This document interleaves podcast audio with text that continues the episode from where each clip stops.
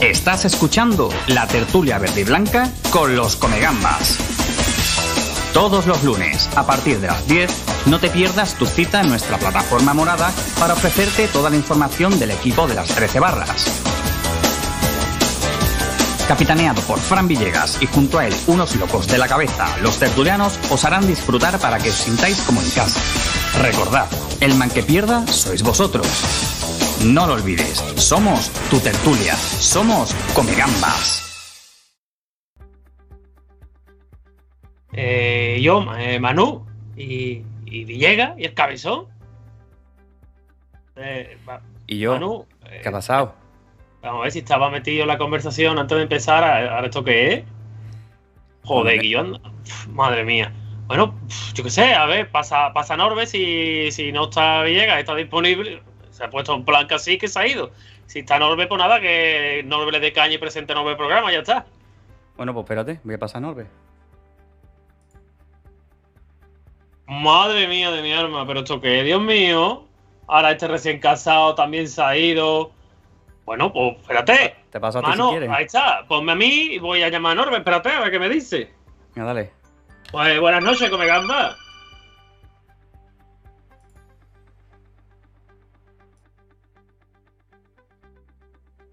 Norbe, Que no me da la gana, Tintero, que no pienso presentar ni un programa más. Que si no está Villegas, pues te las apaña tú. Yo no pienso presentar ni un programa. A mí, hasta que los de Drift Gaming, estos que son tan buena gente y tan amables y tan buenos y tan todo, no me regalen una silla como a ti, no pienso presentar un programa más. Si es que tiene silla del Baby hasta el Gabri. Que no quiero, que no, que adiós. y yo, pero bueno. ¿Y ahora qué, ¿y ahora qué hacemos? Y yo, pues tirando para adelante, ¿no? Te toca a ti hoy presentar. Bueno, pues, pues nada, pues nada, pues dale Manu, dale caña. pues nada, señores.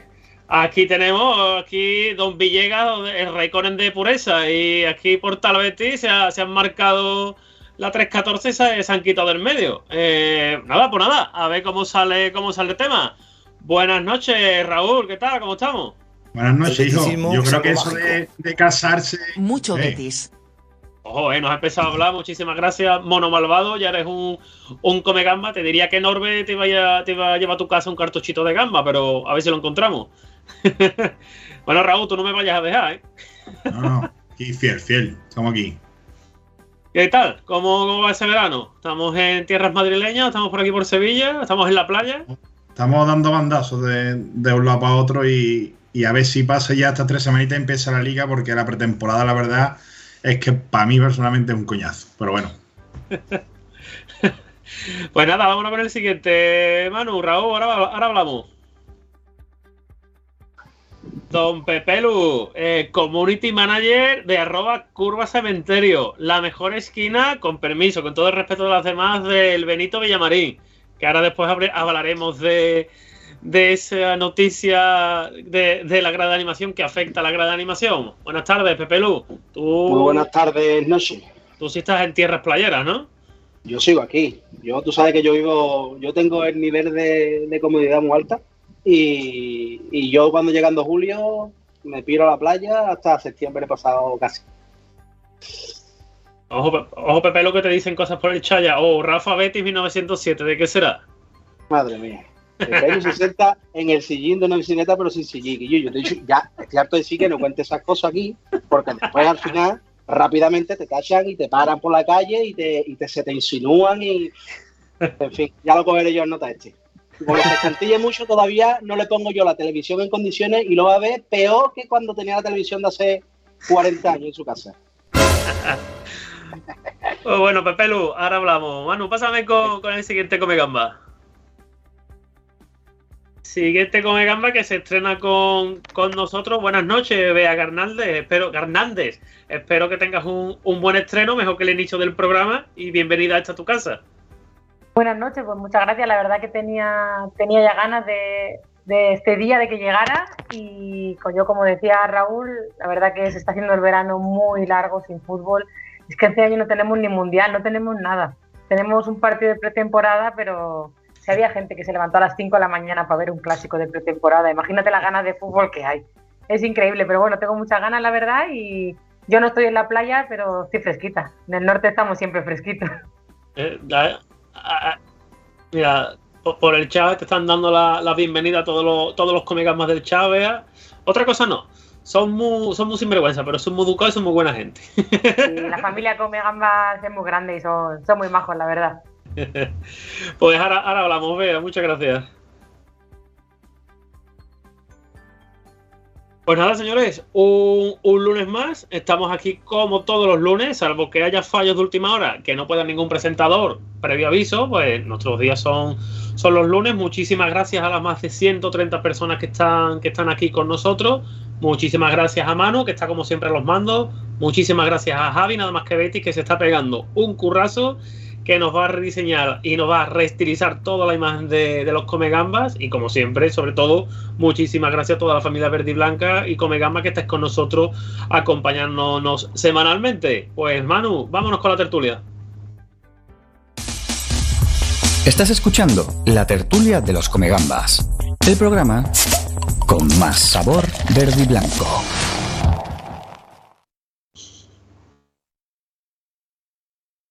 Oye, y antes de empezar eh, a la tertulia, os recordamos, nueva sesión, la Arcadia Feliz. Podéis dejar vuestro audio de WhatsApp de no más de un minuto, por favor.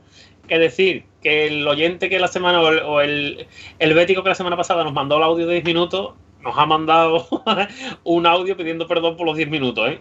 Lo, se lo agradecemos, agradecemos la participación y la acogida que ha tenido esta, esta nueva sesión. Y como siempre, ahí tenéis el numerito que os lo ha puesto Manu: 633 97 31 10 dejáis vuestro mensajito de, de WhatsApp de voz, conforme lo vayamos, conforme lo que vayamos hablando, lo que iremos preguntando para que interactuéis y siempre disponible. Y si Mano me lo pone, también os recordamos en Streamlot, tenéis las cartitas, eh, ahora saldrá en pantalla, os metéis en www.streamlos.com barra tertulia barra baja come gamba y ahí tenéis cartitas que nos podéis burrear un poquito, como por ejemplo nos tenemos que callar durante X minutos, uno se tiene que levantar, uno se tiene que callar durante X tiempo de la tertulia, o sea, que nos podéis, que nos podéis burrear. Y bueno, hechas las presentaciones, vendido todo el pescado, vamos a vamos al turrón. Eh, pretemporada, segundo partido. Eh, la verdad es que fue un desplazamiento un tanto raro. eh, de Sevilla a Holanda y después de Holanda a Sevilla para irse a Inglaterra. Eh, ¿Cómo viste ese partido, ese 2 a 1 del PSV, Raúl? Eh, 2 a 1 PSV Betis. ¿Se le notó quizás al, al, equipo holandés ese rodaje que lleva ya tiempo, lleva ya más tiempo que el Betis preparándose? Sí, a ver, es verdad que, que se le notó sobre todo en, en, la rapidez y en la velocidad a la hora de las contras, ¿no? Si, si no escuché mal, creo que era su sexto partido de pretemporada. En breve tiene la eliminatoria de Champions y, tiene también la Supercopa de Holanda contra el Ajax. Entonces es un equipo que estaba bastante más rodado y, en mejor estado físico que el Betis. Pero yo sinceramente, mm, sobre todo la primera parte, porque es verdad que ya a partir del minuto 60, cuando vino el carrusel típico de cambios de pretemporada, el partido fue un poco más descafinado. Pero yo en la primera parte, eh, yo vi a un Betis reconocible, vi a, a un Betis, eh, digamos, siguiendo con la trayectoria que llevaba el año pasado, con balón, con esas entradas de Alex Moreno, con Canal y Fekir acercándose. Es verdad que intentando meter un poquito en la dinámica al brasileño por banda derecha y aunque suene, suene extraño, pero el único peligro que tuvo el PSV fue en, en un par de, de, robos. De hecho, el gol es una falta como una catedral, pero bueno, vamos a dejarla ahí porque siendo pretemporada. Entonces yo vi al equipo bien. Evidentemente en las contras tenían, tenían bastante más físico, más velocidad, pero, pero yo vi al equipo bastante bien. Ya te digo, ya a partir del minuto 60 es otro partido distinto y se podría analizar de otra manera, pero tampoco creo que haya que, que darle mucha más vuelta y, y, darle ni la menor importancia, ni, ni, ni, habiendo perdido. Eso, ni habiendo perdido ni habiendo ganado 0-4, como es el resultado que a mí me gusta. gracias a Food Norman barra baja lleva suscrito con nosotros un Come Gambas durante cuatro meses. Muchísimas gracias por nosotros, esto nos ayuda mucho. Se ha suscrito con Prime. De nuevo, muchísimas gracias. Nosotros nos ayudáis mucho a crecer y como siempre, pues esta es vuestra, esta es vuestra casa y nosotros estamos a vuestra disposición. Eh, Pepelu, a, a, raíz de lo que decía Raúl, eh, una derrota en pretemporada, una de, una de, un, perdón, eh, una victoria, una derrota que no, que no panda el cúnico, como diría que, ¿verdad? Estamos en pretemporada, tiempo de, de probatura y aquí lo importante es lo que pase a partir del 15-16 de agosto. Hombre, está claro que a nadie le gusta perder, ¿no? Pero, pero bueno, yo creo que este tipo de resultados, este tipo de partidos, ahora mismo está un poco cogido con pinzas, ¿no? Ahora mismo vienen los jugadores de hacer una pretemporada donde la carga física es brutal y donde, como ya hemos mm, referenciado en muchas ocasiones aquí en la tertulia, es que es un año atípico, con un parón bastante grande y que evidentemente se va a ver ahora cómo son los cuerpos técnicos a la hora de cómo, cómo de volubles son los cuerpos técnicos de los equipos. El beticismo, Porque el beticismo es algo mágico. Ojo, Cambia. que, que, don, que, que Don Blete ha regalado una suscripción y le ha tocado a Johnny Matt 365. Pues felicidades, Johnny Matt, y muchas gracias, Don Blete. Pues como decía, Cinco como decía, pues, pues bueno, el partido, a ver, en la línea que dice Raúl, ¿no? Un Betis muy reconocible, con un alto porcentaje de, de posesión y, y la verdad es que en cuanto a pases y, y- y triangulaciones y demás, es bastante reconocible, ¿no? Como ha dicho Raúl, ¿no? Es un equipo que, que tiene ya tres años con el, con el Mister y bueno, este va a ser el tercero. Y, la verdad es que yo ya lo dije en anteriores tertulias, que este año yo pienso que todos los que han estado jugando este año, salvo alguna excepción, van a rendir por en- más por encima de lo que han rendido este año, ¿no? Porque pues son mecanismos que se van creando dentro del campo, se van conociendo y a excepción de algún tipo de ajuste o jugadores tipo Luis Enrique, Luis Felipe, pero que más o menos se vayan metiendo en dinámica, yo creo que, el- que los partidos estos pues los tenemos que coger un poquito con pinza, ¿no? Y esperando ya, lo que tú bien dices, al 15 de agosto, a que, a que eche a rodar el balón y el campeonato liguero. Y bueno, esperemos que este comienzo sea distinto al del año pasado, ¿no? Que son puntos que echamos en falta al final. Oye, vea, eh, como decía, como decía Pepe Lu, importantísimo y fundamental eso, que el equipo esté compactado, que el bloque del equipo sea, sea el mismo que de años atrás, que ya tengan clara la idea de, de Pellegrini. Yo creo que eso al final es eh, eh, los equipos, no solo el Betis, los equipos que parten con esa situación, yo creo que parten con cierta ventaja a la hora de, de la pretemporada, del inicio de liga. No tienes que no tienes que incorporar ideas, simplemente pues los pequeños retoques en forma de fichaje son los que tienen que ir haciéndose al, al equipo. Está claro, al final un partido de pretemporada es eso, para hacer pruebas, para ver cómo pueden encajar los jugadores, cómo se amoldan los nuevos fichajes al equipo. Nos hemos dado cuenta este año que dentro del vestuario y en el campo, el Betis sabe lo que hace, está muy unido, los jugadores están, ningún jugador se quiere del Betis, hay un bloque muy importante y ahora ha habido un par de llegadas que al final tienen que aclimatarse a ese estilo de juego y ya está, pero yo no creo que perder contra un equipo que ya lleva bastante fuelle detrás es un equipo que, como decís, empieza a competir súper pronto ya. Y yo vi un Betis bastante bien colocado en el campo, con matices. Es verdad, la importancia de que Juanmi, pues parece que el olfato goleador del año pasado lo mantiene, vuelve a ser otra vez el goleador de pretemporada, el primero. Y yo creo que eso es lo importante, ver que el equipo cuadra bien y que los nuevos, Luis Enrique en el primer partido de pretemporada dejó cosas, cosas muy buenas, este igual se le vio un poco más desaparecido, pero con ganas, entonces al final yo creo que no hay que alarmarse, son partidos para hacer pruebas, ahora sí que parece que para el siguiente stage va ya el equipo con el que Pellegrini seguramente cuente, con los canteranos fuera, pero yo vi un Betis, la verdad que bastante bien posicionado, con las ideas claras, igual faltó más puntería o más incisividad arriba, pero la verdad que no creo que sea para alarmarse, queda mucho todavía, ha habido dos partidos de pretemporada y, y este Betis ilusiona. Oye, Raúl, a Fekir le dieron leña, ¿no? Uf, de hecho, te iba a pedir la palabra ahora porque me parece lamentable, la verdad. Yo- no entiendo en un partido de pretemporada amistoso que haya esa persecución, porque eso eh, no es casual, eso viene dado por orden, supongo, de su entrenador o de, o de cualquier ayudante del cuerpo técnico, ¿no? La, que le dieron a ese hombre no es normal. De hecho, lo comentaba ayer con usted por el grupo, hubo una entrada criminal criminal, más o menos a mitad de la primera parte, que si le coge a otro jugador con un con un tren inferior un poquito más débil del que tiene el francés, pues seguramente le hubiera causa- causado una lesión. Estuvo en un par de veces a punto de, de esos amagos que hacer, de levantarse y, y enganchar tío del pescuezo, pero bueno, supo, supo contenerse, pero me pareció totalmente desmedido siendo un partido amistoso, la verdad. Oye, si parece, vamos a darle una, una vueltecita al chat que está, que está muy activo. Vamos a ver qué nos dice. Muchas palabras. No, lo estoy viendo desde, desde la web, Manu. muchas palabras para Bea, dándote la bienvenida, deseándote suerte, diciendo que te merecías. yo no sé si eso es bueno o malo, que te diga que te merecías estar aquí, porque haces un muy, un muy bien trabajo. Eh, mira, nos dice Don Jajajiji, nos lo ha puesto también Fran por, el grupo. Ahora hablaremos después de, una supuesta eh, oferta o interés de, un equipo inglés por, por Guido. Eh, nos comenta, buenas noches, Juan Pablo de Bujalance, Blete cero hacia Bea fichajazo, me alegra mucho ver que Bea Bea por aquí, hace un gran trabajo con el Betis. Eh, Escualo nos comenta, lo único que hizo bien el PSV eran las contras, los demás nada de otro mundo. Eh, Juan Pablo Bujalance saluda a Manu, eh, bienvenida Bea JM Saavedras. Egalmar, Bea tenía información de la Inés, creo. no, no te adelantes, Egalmar, que todavía queda, queda programa y ya, ya, ya dará para hablar, para hablar de eso. Eh, vamos a ver, seguimos subiendo. Blete, quinta suscripción que regalo. Esto es para que me regaléis una silla o algo. Os quiero, nos dice. Bueno, Blete, nosotros una silla, a ver, eh, yo te puedo regalar una de playa que tengo por ahí, pero yo sé que la que tú quieres es esta fantástica silla. Esta fantástica silla. O sea, eso, eso, eso, es su dinero, ¿eh? una silla en la campana, ¿eh? Ojo, mira. Venga, para que se pongan contentos los de Drift Europa. Mira, ¿eh? Fantástica silla oficial del Real Betis Balompié de Drift, ¿eh? A tope.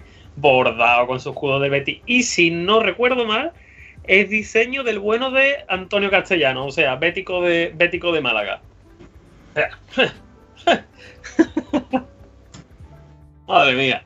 Me estoy ganando una webcam o algo menos, porque vamos.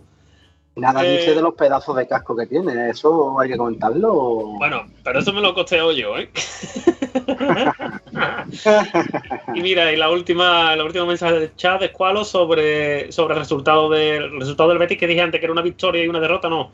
Me corrigió el bueno de, de Norbe, que por, cierto no puede estar en el programa. Me ha dicho ahora que es que porque tiene a la suegra en, en su cuarto en el set y que no puede, no, no puede emitir en directo. Y me ha comentado que no, que era, es un empate y una, y una derrota. Nos comentas cuál. Lo mejor es que hay gente que ya se baja del barco como siempre, pero después, cuando empieza la liga y ve que vamos bien, se suben de nuevo. O sea, yo creo que, como habéis comentado, estos partidos son para eso. Para hacer probatura, mm, para rezar porque no haya. Eh, gracias a Dios, toco madera, toco todo lo que haya que tocar no ha habido lesiones graves, más allá de las típicas molestias que de los primeros días de, pretemporada, como, como, ha padecido Bartra, como ha padecido también, creo que, que, que quien más ha estado. Ha habido unos cuantos, Joaquín también estuvo con, con molestias, estuvo entrando un par de días en el gimnasio, pero bueno, yo creo que las pretemporadas son para esto, para, para ensayo. ¿Algo más que añadir, muchachos, de, de, del amistoso? Dime, Raúl. Que como bien ha comentado Bea, el golito de Juanmi y como dato, desde que, desde que Juan Miguel está en el Betty, que creo que es la cuarta temporada, en tres de estas cuatro temporadas, el primer gol del año del Betis, digamos, lo, ha metido él. Así como dato a tener en cuenta. Si vale para vamos. Pues Manu, si te parece. Y tanto que vale, a mí para dejarme flipado, vamos, yo me acabo. ¿Qué, qué, qué Data tiene ahí Raúl en la cabeza, madre mía. Cuenta, ¿eh? ¿El primero, en los cuatro años el primero? No, de los cuatro, tres. O uno, ah, creo que fue Loren, creo que marcó. a eso ya me la estoy jugando, pero no sé, vea, tú, tú lo mismo tienes aquí más de esto que yo, ¿no? Sí, uno fue Loren, los otros tres los metió el primero de la temporada, la pretemporada lo metió, lo metió Juan. De hecho, hace poco saqué yo una, una mini encuesta apostando a ver quién metía el primer gol. Mucha gente decía que Loren, que lo había marcado en la anterior. Yo apostaba por, por O'Rey y no falla, no falla, O'Rey no falla. Falla, no falla. que no vea. Que siga igual, esperemos que siga igual este año.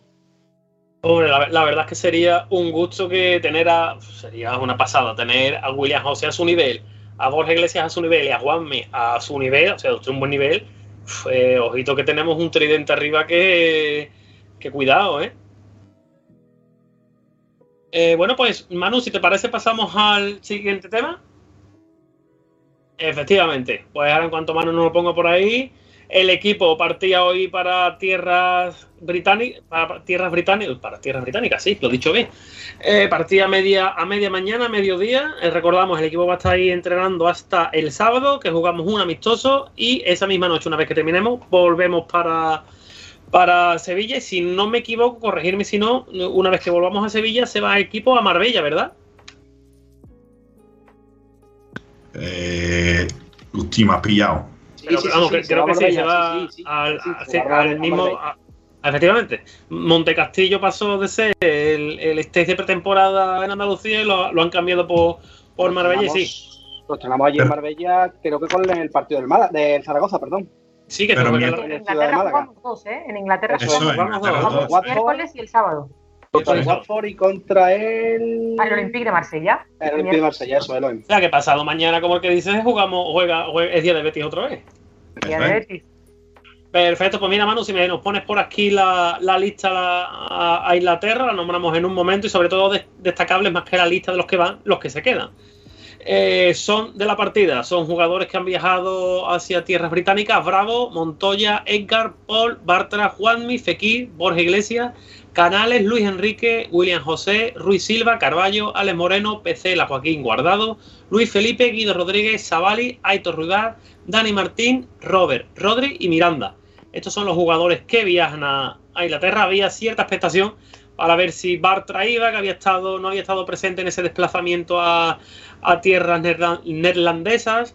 Eh, Carballo también hubo un pequeño susto a primera, a primera hora porque no se presentó con, con los compañeros, simplemente que, llegó tarde y se desplazó directamente al, aeropuerto. Pero yo creo que mm, eh, compañeros más o menos eh, lo esperado, ¿no? Eh, el equipo, como habéis comentado antes, el equipo, yo creo que es el equipo que va a disputar la, la temporada, salvo mm, salidas de última hora y salvo fichajes que espero que, que lleguen. Y, y cero canteranos, y me sorprende que estaban diciendo que, que Marchena podría ser de la partida, pero al final no, no va con el equipo a, Inglaterra. Eh, Raúl, como comentaba, eh, lista esperada.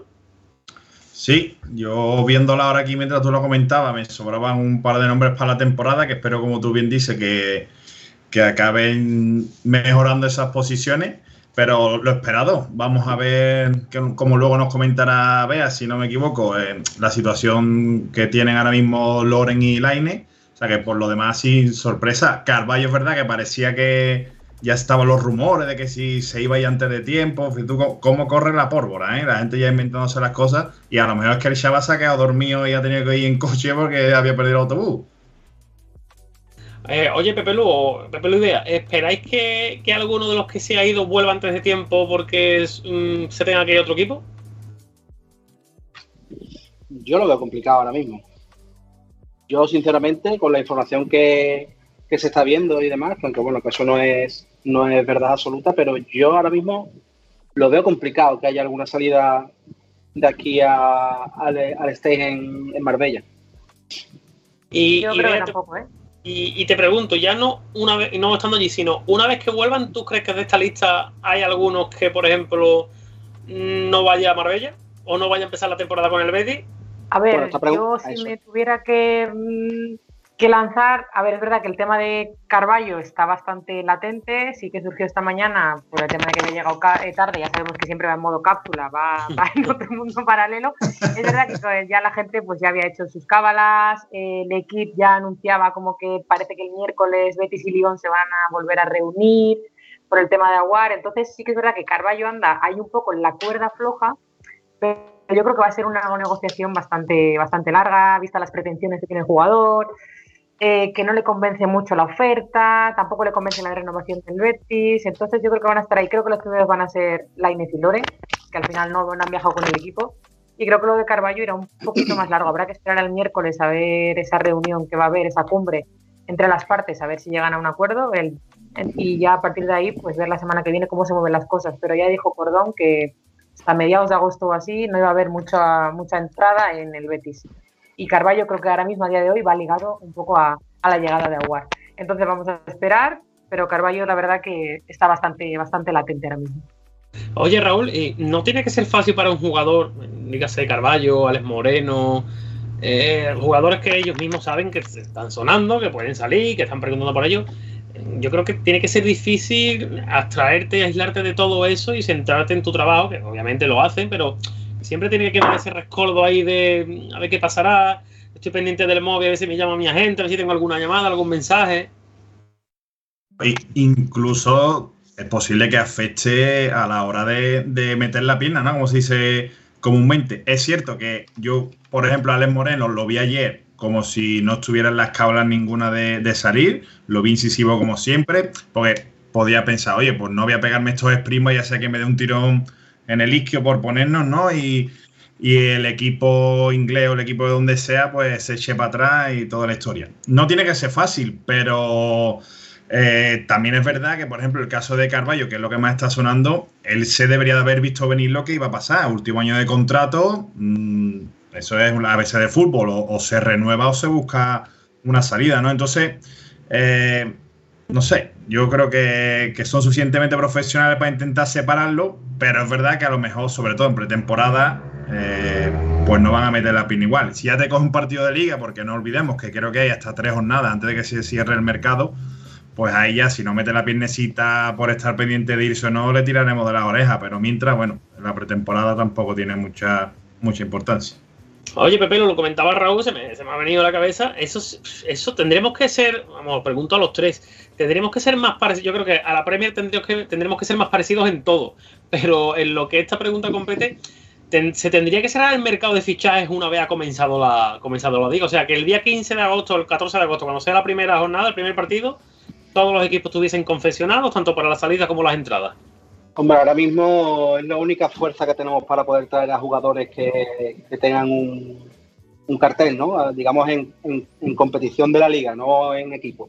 Porque no olvidemos que la Premier pone bastante pasta a cualquier jugador y, hombre, es un aliciente más para, para, para, llegar a esa liga, ¿no? Y nosotros, pues ahora mismo no somos una liga, por mucho que queramos, mm, Mm, la más puntera, porque no lo, hemos sido, pero ahora mismo no lo somos.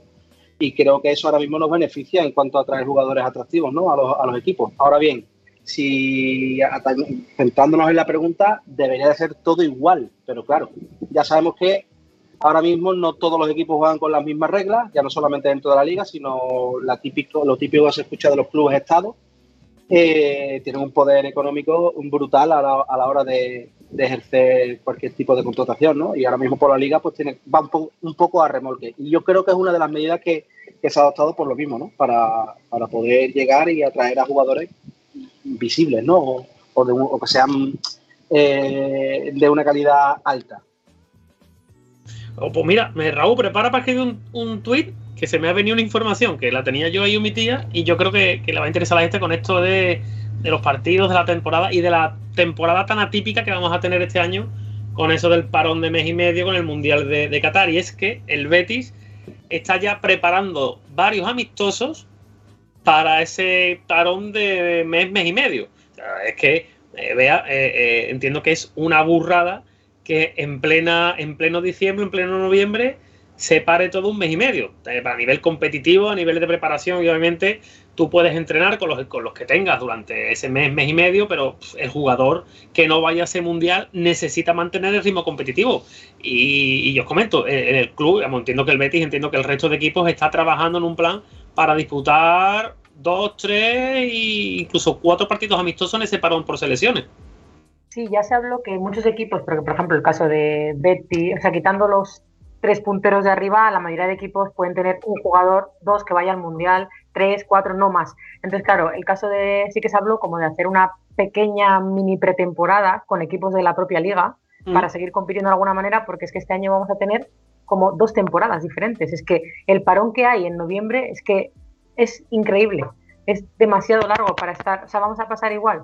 Va a haber equipos a los que le va a favorecer que van a llegar a ese parón e igual una mala dinámica y puede que después del parón en causa hacia arriba y otros equipos que van a venir una buena dinámica y se van a ver truncado el desarrollo de esa buena dinámica por un paro que estamos hablando que es casi dos meses. Entonces al final va a haber un poco, la verdad que yo creo que va a ser bastante extraño y habrá que buscar competir a nivel de pretemporada con equipos de nivel, no me valen amistosos con equipos de tercera, tercera división de Holanda o de Alemania, no, no, hay que competir a nivel fuerte porque estamos hablando de, de un parón demasiado grande. Yo no sé si va a favorecer mucho, mucho al fútbol, también es verdad que el Mundial en el sitio en el que es tampoco ayuda mucho, entonces veremos, veremos qué pasa, pero se van a ver equipos de dos caras en muchas ocasiones, la verdad.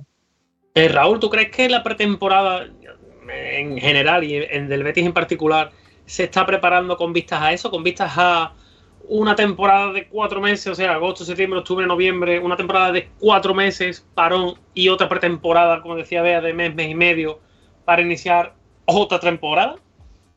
Sí, es más, creo que se está haciendo y el que no está haciendo creo que lo debería de hacer, porque eh, fuera parte de los partidos estos amistosos que están preparando, en dos meses, fíjate tú, tú, tú cuentas el tiempo que han estado de vacaciones, que creo que ha sido una semana, un mes, perdón, y, una semana o, poco más, al final es casi prácticamente eh, el doble del tiempo que han estado parados desde, desde el final de liga hasta que empieza la pretemporada, ¿no? Lo que sí creo, Álvaro, que, que el equipo que empiece bien, quitando los transatlánticos de la liga, que bueno, eso, como juegan con otras normas, pues nada, ahí la liga que quiere Teba es la que quiere. Pero sí creo que el equipo, por ejemplo, si, si al Betis se le da bien, que además tiene un buen calendario hasta el parón de, del Mundial, si van las cosas bien, yo creo que los 3-4 primeros meses antes de este parón pueden marcar la, temporada, ¿eh?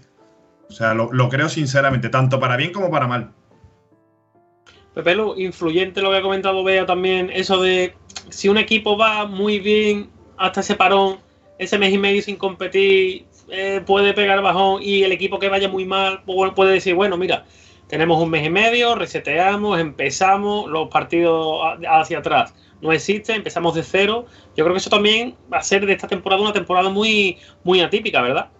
Claro, ya lo hemos hablado en otra en otras tertulias. Es una temporada y como bien ha dicho Raúl, el que no se esté preparando para esta para este tipo de, competición o dos competiciones en una, pues ya va tarde, ¿no? Porque al fin y al cabo aquí de lo que se trata es de sacar resultados y ahora mismo eh, tener una carga alta en las piernas que si bien es cierto, es pretemporada, la deben de tener, pero no es la misma. Y bueno, salió otro día en el partido de, contra el PSV que, que la, la, movilidad de la pelota fue bastante alta, que hubo bastantes pases y demás, pero eh, todos los equipos deben de prepararse con, esa, con ese objetivo, ¿no? De llegar al, al parón por el Mundial en la mejor posición posible y como bien dice Raúl, tenemos un calendario bastante bueno, ¿no? Podemos llegar, oye, quitando lo que dice Raúl, el tema de Barça, Madrid, Atlético Madrid y demás, ¿Quién, te dice a ti que no puede ser que, nuestro entrenador pues lo haya visto? Y, hombre, y nuestro entrenador, hombre, es perro viejo, ¿no? Ya sabe además cómo van estas cosas y,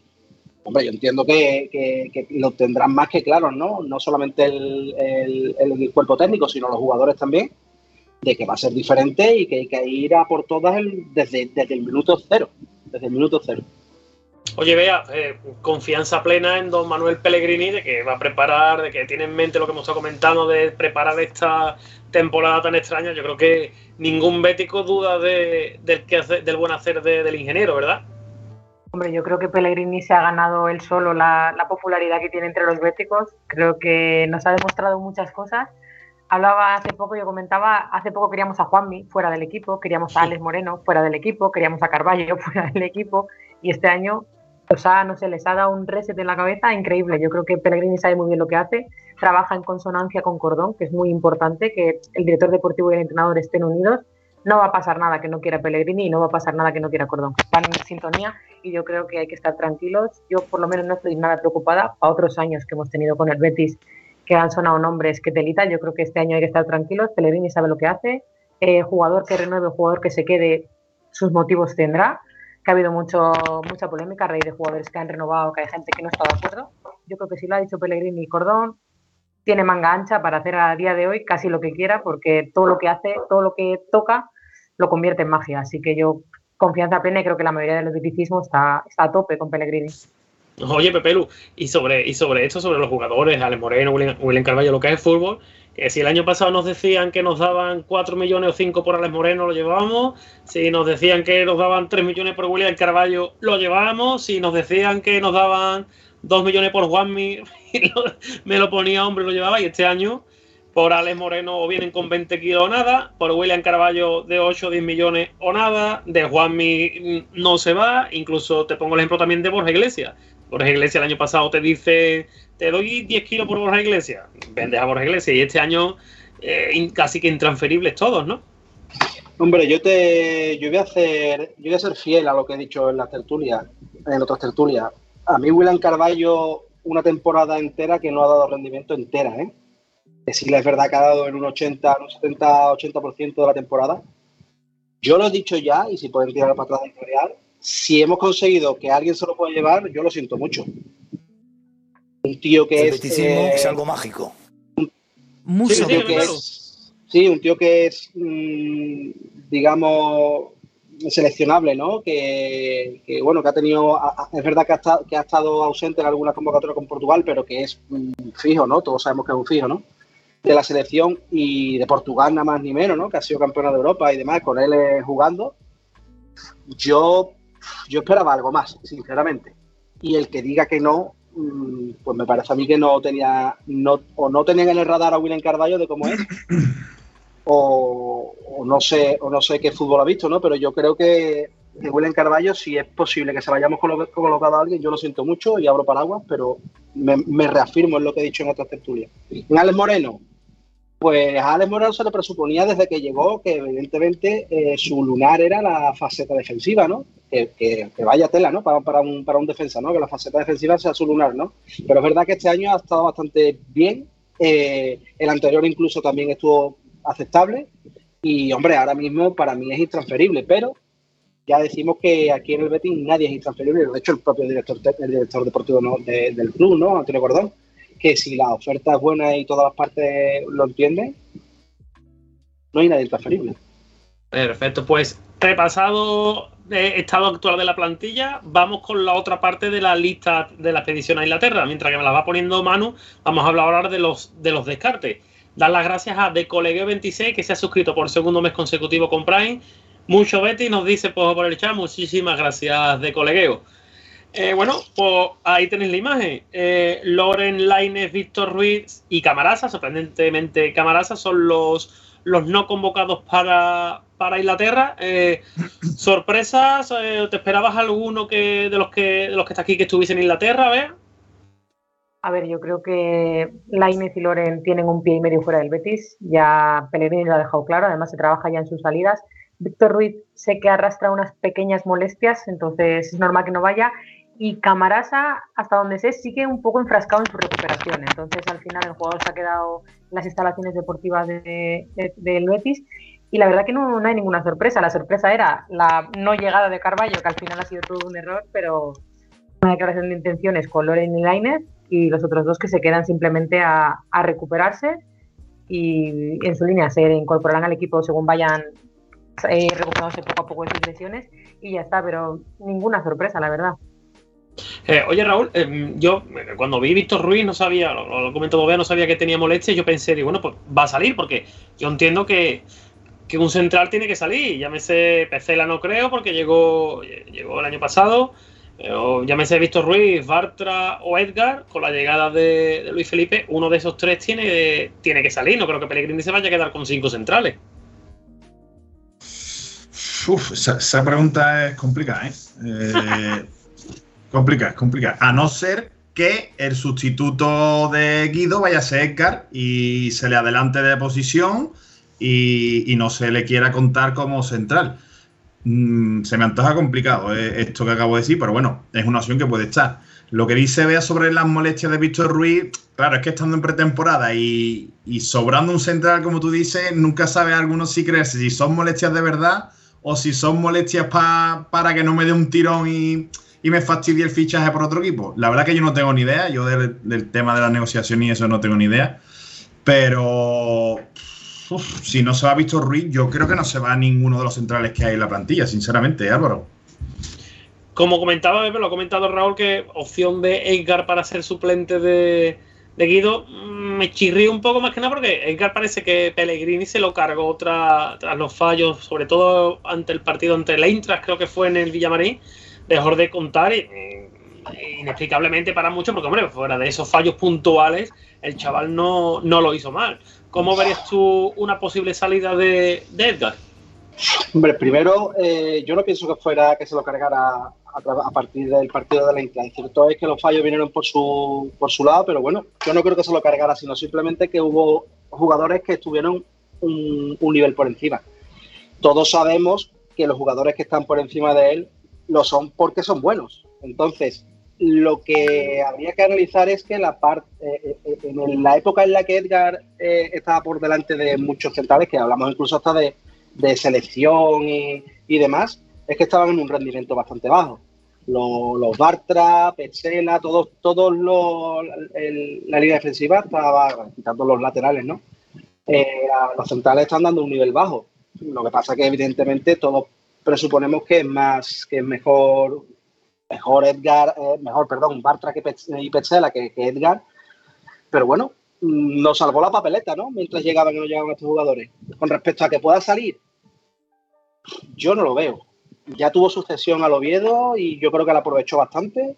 Y yo creo que es un buen jugador, sobre todo para hacer la famosa lista de, los jugadores de la, de la Europa League, ¿no? porque cuenta como canterano, creo recordar. Y, yo no creo que salga, no creo que salga. Que pueda ser también un recambio de Guido. Bueno, puede ser, ha habido partidos que ha jugado ahí. Recuerdo un partido contra el Valencia, el primer partido de él, creo que fue jugando de, haciendo de Guido. Pero yo no creo que salga. A la pregunta y ciñéndonos a que pregunta, yo no creo que salga y me parecería bien que se quedara. Oye, vea, eh, pregunta por uno de los que está allí. Mm, ¿Montoya? Eh, ¿Montoya se queda? ¿Montoya crees que, crees que sale? A ver, es verdad que a Montoya le han tanteado varios equipos, pero el problema es su salario en el Betis, que al final se firmó libre y tenía un salario un poco más alto, que echa bastante para atrás a otros, a otros interesados en el jugador. A día de hoy tampoco tenemos otro lateral derecho. Yo soy de las que piensa que Bellerín a 1 de septiembre va a estar en el Villamarín, pero no pueden pasar muchas cosas, el Arsenal no se baja de la moto, entonces está complicado y a día de hoy solo tenemos a Montoya y a Savali. No tenemos a nadie más en ese lateral derecho. Es verdad que Pellegrini ha probado con Ruibal, pero yo a Ruibal personalmente no le veo jugando en el lateral derecho. Creo que defensivamente se queda bastante corto. Entonces yo creo que la salida de Montoya también está un poco marcada por esa llegada de, de Bellerín. Yo creo que si llega Bellerín, Montoya debería salir del Betis. No ha tenido suerte en el equipo y no creo que tampoco ha aportado mucho a nivel ni, ni, ni, ni ataque ni en defensa, en nada. Entonces, pero es verdad que son 2,9 millones brutos al año y, echa para atrás a bastantes equipos. Veremos qué pasa, pero debería ser uno de los, de los que salga. Y lo que habéis comentado del tema centrales, hay cinco centrales, son tres competiciones más la Supercopa no me parecería que son muchos centrales, pero en el caso de que saliera alguien sería, sería Víctor, yo creo. No creo que se vayan ninguno de los tres potentes, que serían Bartra, Pechela y Luis Felipe.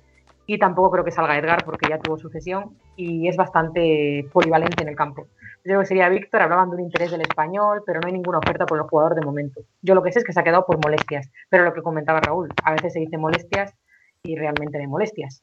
Pero bueno, veremos, veremos qué pasa.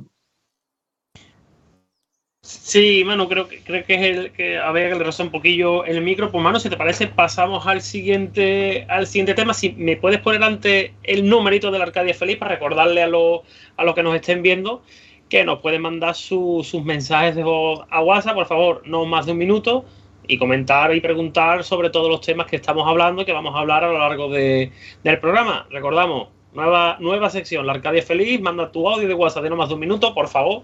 No tiene por qué ser exacto, puede ser un minuto 10, un minuto 20. 10 minutos no, por favor.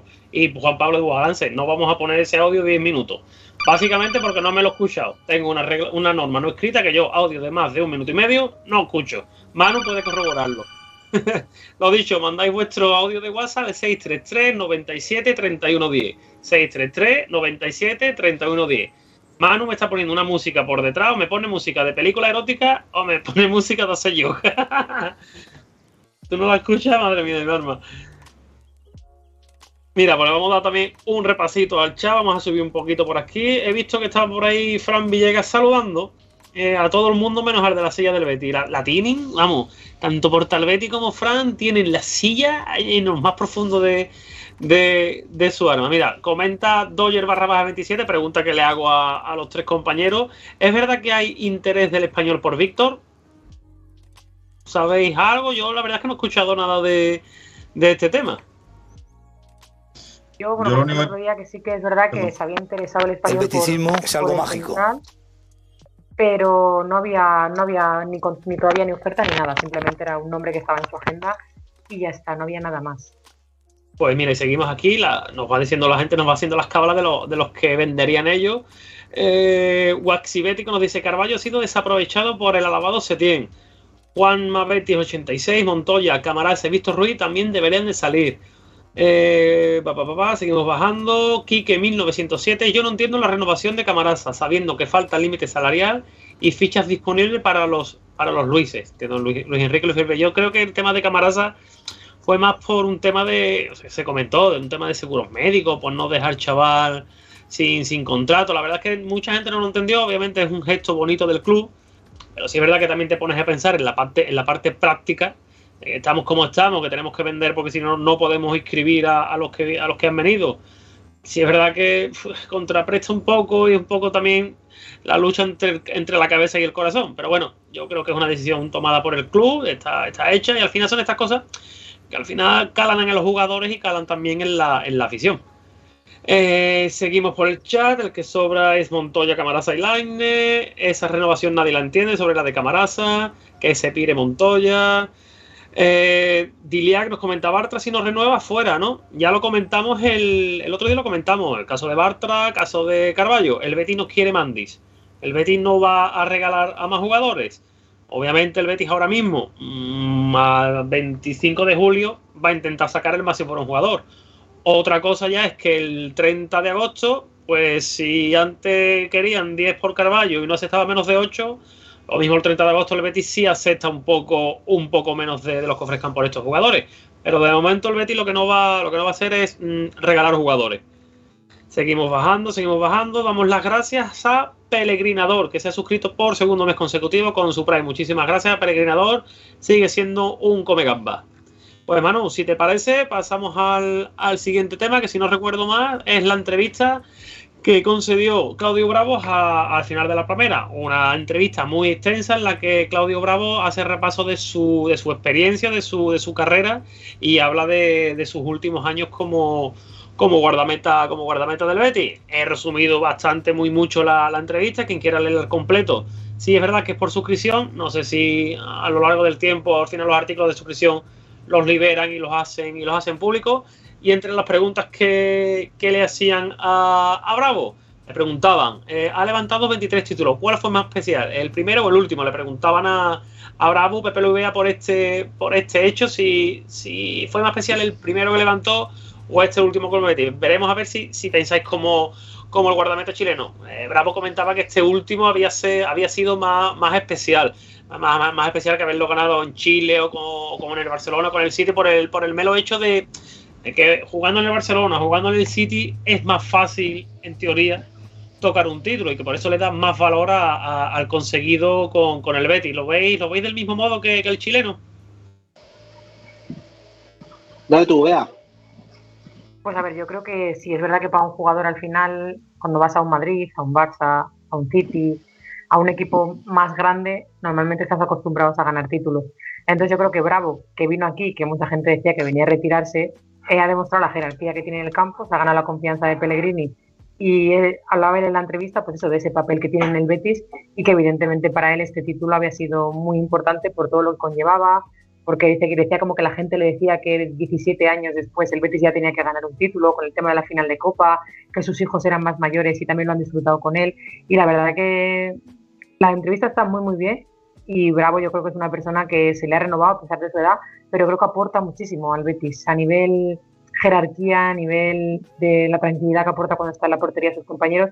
Y yo la verdad que coincido con él, creo que es más bonito, igual porque es más difícil ganar un título con un equipo que no es un puntero que ganarlo con un equipo puntero que normalmente cada temporada vas a levantar uno. Yo pienso igual que, que Bea, ¿no? Porque, a ver, eh, no, no nos olvidemos que este jugador ha estado en equipos como Manchester City, Barcelona, ha ganado eh, títulos que, que, bueno, que ya quisiera, ya quisieran muchos jugadores, no solamente de porteros, ¿no? Que tienen, un- aunque tengan una vida de una vida laboral más extensa, ¿no? Pero ya quisieran muchos jugadores haber ganado lo que ha ganado Claudio Bravo, ¿no? Y evidentemente yo creo que es una persona con una cabeza muy, muy bien amueblada, le da más valor a ganar un título con el Betis, como dice Bea, no es un equipo puntero. Bueno, Bea y como bien pensamos todos, ahora mismo el Betis no es un equipo puntero, ojalá lo seamos más adelante y por desgracia no estamos acostumbrados a ganar títulos, ¿no? Y evidentemente saben mucho más por todo lo que conlleva, porque no tenemos el mismo, la misma fuerza económica a la hora de hacer frente a un fichaje, los jugadores que vienen aquí, bueno, pues vienen, eh, digamos, haciendo un ejercicio de fe, ¿no? Intentando eh, darle sentido a esa, contratación que tienen con nosotros, ¿no? Y, hombre, la, victoria y la consecución del título, yo, bajo mi punto de vista, intentando quitar un poco el sentimiento, mm, tiene mucho más valor que hacerlo con un Barcelona, ¿no? Con un Manchester City, ¿no? Oye, otra de las preguntas que le hacían, además esta, las quiero leer entera porque me parece mm, una, una frase un párrafo que nos deberíamos de tatuar todo objetivo de ponerlo en la pared y leerlo todos los días. Le preguntaban a Bravo, ¿es más complicada esta temporada después del éxito? Comentaba el chileno, depende de nosotros, lo que hicimos ya quedó atrás, pero sí, pero sí nos tenemos que aferrar a eso para crecer. Fue una temporada increíble donde nos preparamos mejor que nunca y eso no lo debemos desperdiciar. Ya tenemos la manera, no sirve de nada ser un año excelente y después de otro y después otro malo. No hay nada más bonito que disfrutar de un título con tu gente, ver las calles con gente emocionada por haber ganado y que lloren y te den las gracias. Si bajamos la tensión, si pensamos que el logro anterior nos va a llevar nuevamente a jugar una final, estamos equivocados. Tenemos que hacer borrón y cuenta nueva. A diferencia de cuando me tocó venir, la gente es más ambiciosa. No cabe otra palabra que entre nosotros que volver a ganar. Eh, Raúl, eh, pregunta, te hago la misma pregunta que le hicieron a Bravo. Mm, ¿Es más complicada esta temporada por intentar mantener el nivel que la anterior? Pero es que yo creo que aquí hay que diferenciar si es más complicada. Una parte es el vestuario y otra la afición. Creo que hay, creo que, hay que tener esa diferencia porque, claro, los, aficionados estamos locos porque llega la temporada pensando, bueno, a ver si repetimos o a ver si este año eh, podemos alcanzar las Champions. yo creo que nosotros como aficionados nos hemos puesto unas expectativas superiores eh, debido a, la temporada que han hecho. Eh, no tengo ninguna duda de que lo que dice Bravo, esto ha calado dentro del vestuario y que eso no sé si vendrá mm, de su mano o, de Pellegrini, Cousillas y, Fernando, pero yo, yo creo que, los locos estos que tenemos en el vestuario del Betis eh, están por la labor de, no bajar pistón y, y, de que creo que saben que si hay un momento para que el Betis dé un pasito suba un escalón más deportivamente hablando es ahora con esta plantilla y, con este entrenador. Y si tienes el viento a favor viniendo de, una temporada excelente porque has tocado plata, pues, pues nada, muy de acuerdo con él. De hecho, mm, la gente que se preguntaba por qué ha renovado Bravo, por qué sigue un año más y ha estado lesionado, pues por cosas como esta, porque este tipo de declaraciones son las que se faltan en un vestuario y no las que teníamos antiguamente en lo que era todo derrotismo y negativismo. Oye, Pepe sobre lo que ha comentado Raúl, lo que ha comentado Bravo, em, ¿tú crees que ya no en la parte de los que yo creo que en el vestuario se vive de otra forma, ¿tú crees que en la afición puede, se puede instaurar ese nerviosismo de, o de creernos que todos los años vamos a entrar en UEFA, vamos a ganar un título? ¿Tú crees que eso si el equipo comienza mal, malamente la temporada, esos nervios pueden aparecer en la grada y entre la afición? A ver, siempre, siempre hay una parte de la afición en la que en la que siempre hay una exigencia alta, ¿no? Que me parece perfecto, ¿no? Que la exigencia sea alta porque, a ver, nosotros demandamos y como más felices somos es ganando títulos, jugando bien, evidentemente, ¿no? Pero yo creo que como bien conocemos todos, el Betis es capaz de lo mejor y de lo peor. Capaz de remontarte un 0-2 a un Barcelona en casa y de perder un, un 0-3 en casa contra el Levante. Yo creo que esta temporada tiene que reafirmar lo que, lo que desde las altas esferas del club se, viene vendiendo, ¿no? De, que ha habido un crecimiento, un paso al frente, de que el gigante parece ser que ya están dando, ahora tenemos que empezar a correr. Y yo creo que, como he, dicho en otras tertulias, no entrar, por ejemplo, en Europa League para mí sí sería un fracaso. Para mí, ¿eh? Para mí personalmente. Eh, la Champions, ya lo hemos hablado otras veces, no tiene que ser un objetivo, pero que sí, hombre, que debes lo de cerca y, ya también lo he dicho otras veces que para mí este año es el año del sorpaso. Que sea o no de cara a la afición un, fracaso, sino, sino, hombre, tocar plata no se puede tocar siempre. Hay muchos equipos que no han tocado plata de los punteros, ¿no? Y, lo importante es siempre estar ahí, ¿no? Estar en la picota y, tener la posibilidad de, poder, de poder conseguir llegar a otra a consecución otro título, ¿no? Este año tenemos cuatro oportunidades. Eh, Pellegrini dice que tiene cuatro oportunidades, veremos a ver dónde nos quedamos, ¿no? Pero hombre, si es verdad que tenemos más oportunidades que otros. Pues seguía, seguía la entrevista a Bravo, le preguntaban por lo que ha comentado Raúl, ha renovado por una temporada. ¿Cómo se ve usted eh, comentaba que dice, pues para este tipo de cosas soy muy tranquilo, soy sereno con mis objetivos, con mis objetivos. Lo básico es el día a día, sentirse, sentirte bien y lo que me encanta es competir, ganar, ganar, ganar y el lunes estar aquí volviendo con una idea fresca a prepararme y entrenar de la mejor manera posible para volver a ganar. Eh, yo entreno para competir competir tiene que significar poder ganar. Estamos en una ciudad que te brinda muchas cosas fuera del fútbol y quieras o no, eso para mí significa mucha tranquilidad. Yo creo, vea, que ese discurso es el que todo el bético le gustaría escuchar y sobre todo de, boca y de palabras de, un hombre tan experimentado como Claudio Bravo, ese discurso de, ganar y ganar y ganar. Yo creo que eso es importante también a la hora de, jugadores como Bravo, Joaquín, eh, Guardado, que son ya jugadores veteranos, pero que, siguen teniendo ese hambre competitivo, esas ganas de, ganar y, como decía Bravo, de seguir ganando, ¿verdad? Hombre, está claro. Yo creo que durante muchos años nos hemos eh, agarrado a ese man que pierda, ¿no? Que tanto nos caracteriza y es verdad que este año yo no soy muy muy mayor y supongo que habrá gente que habrá vivido mucho más que yo del Betis, pero creo que yo hacía mucho tiempo, por no decir que no había visto nunca en mi vida jugar al Betis como ha jugado este año. Y eso, aparte de Pellegrini, es por el gen ganador que hay en los jugadores. Van todos a una en la renovación de Joaquín. La gente dice, Joaquín, ¿para qué le renuevan? Bravo, ¿para qué le renuevan? Guardado, ¿para qué le renuevan? Pero es que ya no es solo lo que aporten en el campo, es lo que aporten a un vestuario. Yo no me imagino ahora mismo, después de cómo se ha visto todo este año, una arenga que no esté Joaquín dándola antes de un partido. Y los jugadores lo saben, Joaquín es muy importante en este Betis y ojalá fuera eterno y ojalá fuera mucho más joven. Evidentemente no lo podemos tener con 45 años renovándole, pero creo que los jugadores tienen el gen ganador, Fekir, Canales, están todos muy metidos en esa dinámica y, y yo creo que Bravo ha demostrado la ambición. Es verdad que optamos este año, vamos a estar en cuatro competiciones, quizá la más asequible para el Betis podría ser otra Copa del Rey, porque evidentemente la Liga a día de hoy no la puede competir ningún equipo que no sea Barça, Madrid o algún campanazo que pueda dar el Atlético de Madrid. La Europa League la veo complicada todavía, creo que el equipo se tiene que asentar mucho y creo que la Copa del Rey podría ser viable, incluso la Supercopa, si le pillas a un Barça, un Madrid, un Madrid, también podrías, podrías incluso ganarla, ya la ganó el Atlético un año. Y no sé, yo creo que hay que tener ambición, hay que olvidarse un poco también de ese man que pierda, aunque no se haya caracterizado durante mucho tiempo, y aspirar a lo máximo. También coincido con Pepelu y creo que no, no clasificarse para Europa League sí que sería sí que sería bastante malo para el Betis.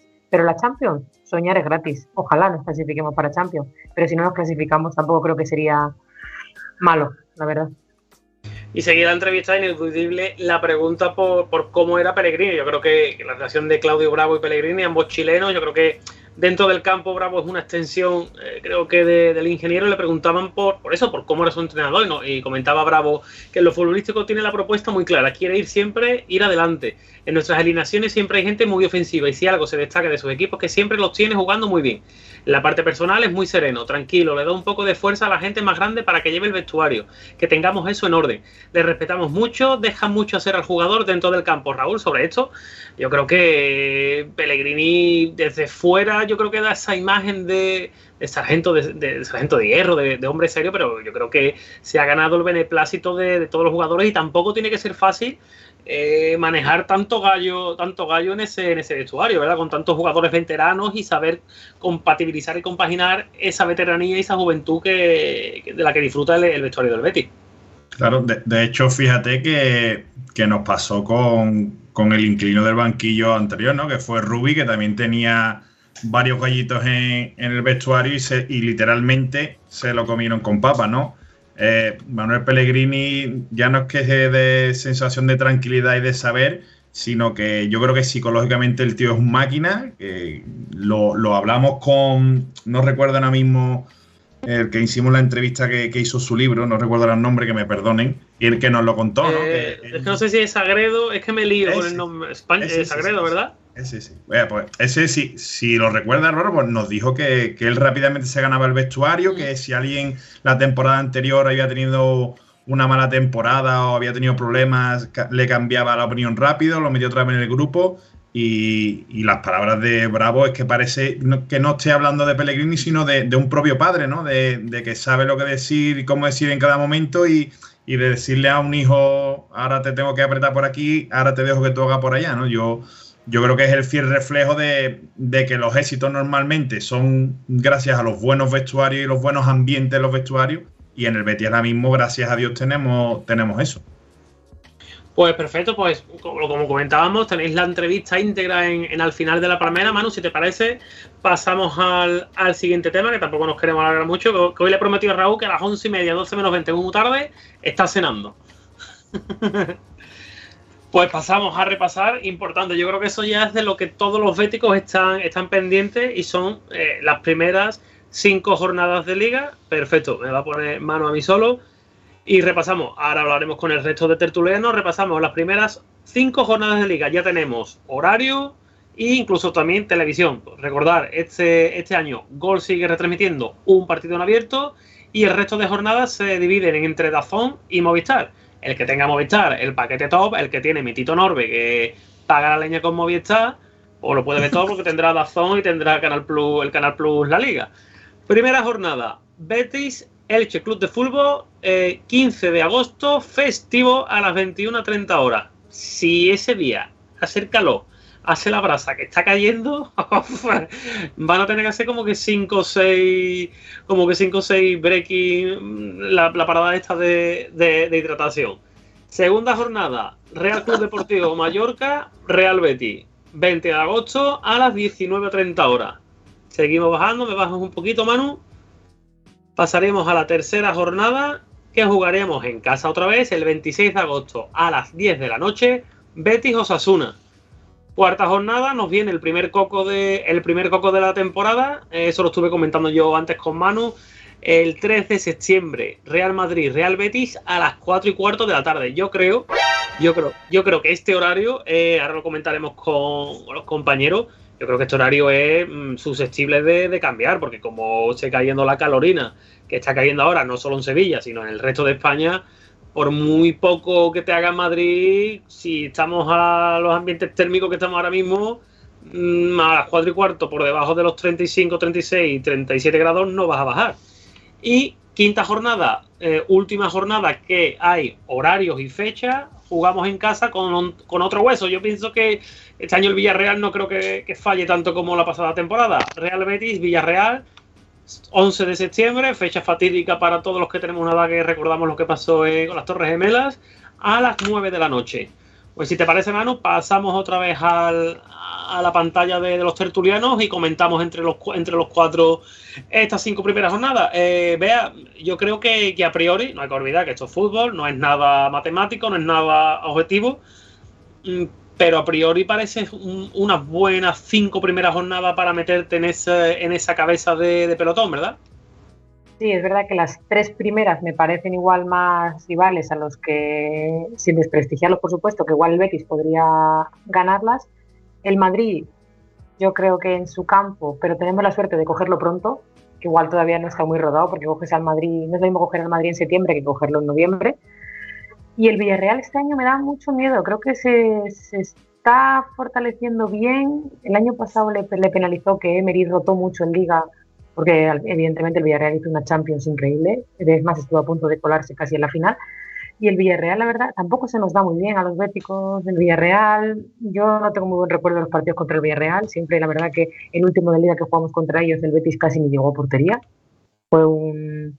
Y no sé, la verdad que Madrid Villarreal me parecen complicados. Los otros tres los veo más asequibles y creo que en las tres primeras jornadas habría que hacer 9 de 9, porque luego no sabemos qué nos va a venir y empezar bien es muy importante para que el equipo se vaya colocando arriba, que luego nos entran las prisas y como en noviembre estemos fuera de puestos europeos ya, ya nos entran las ansias. Entonces yo creo que a priori es bastante asequible el calendario, quitando esas dos jornadas con Madrid y Villarreal, pero bueno, veremos.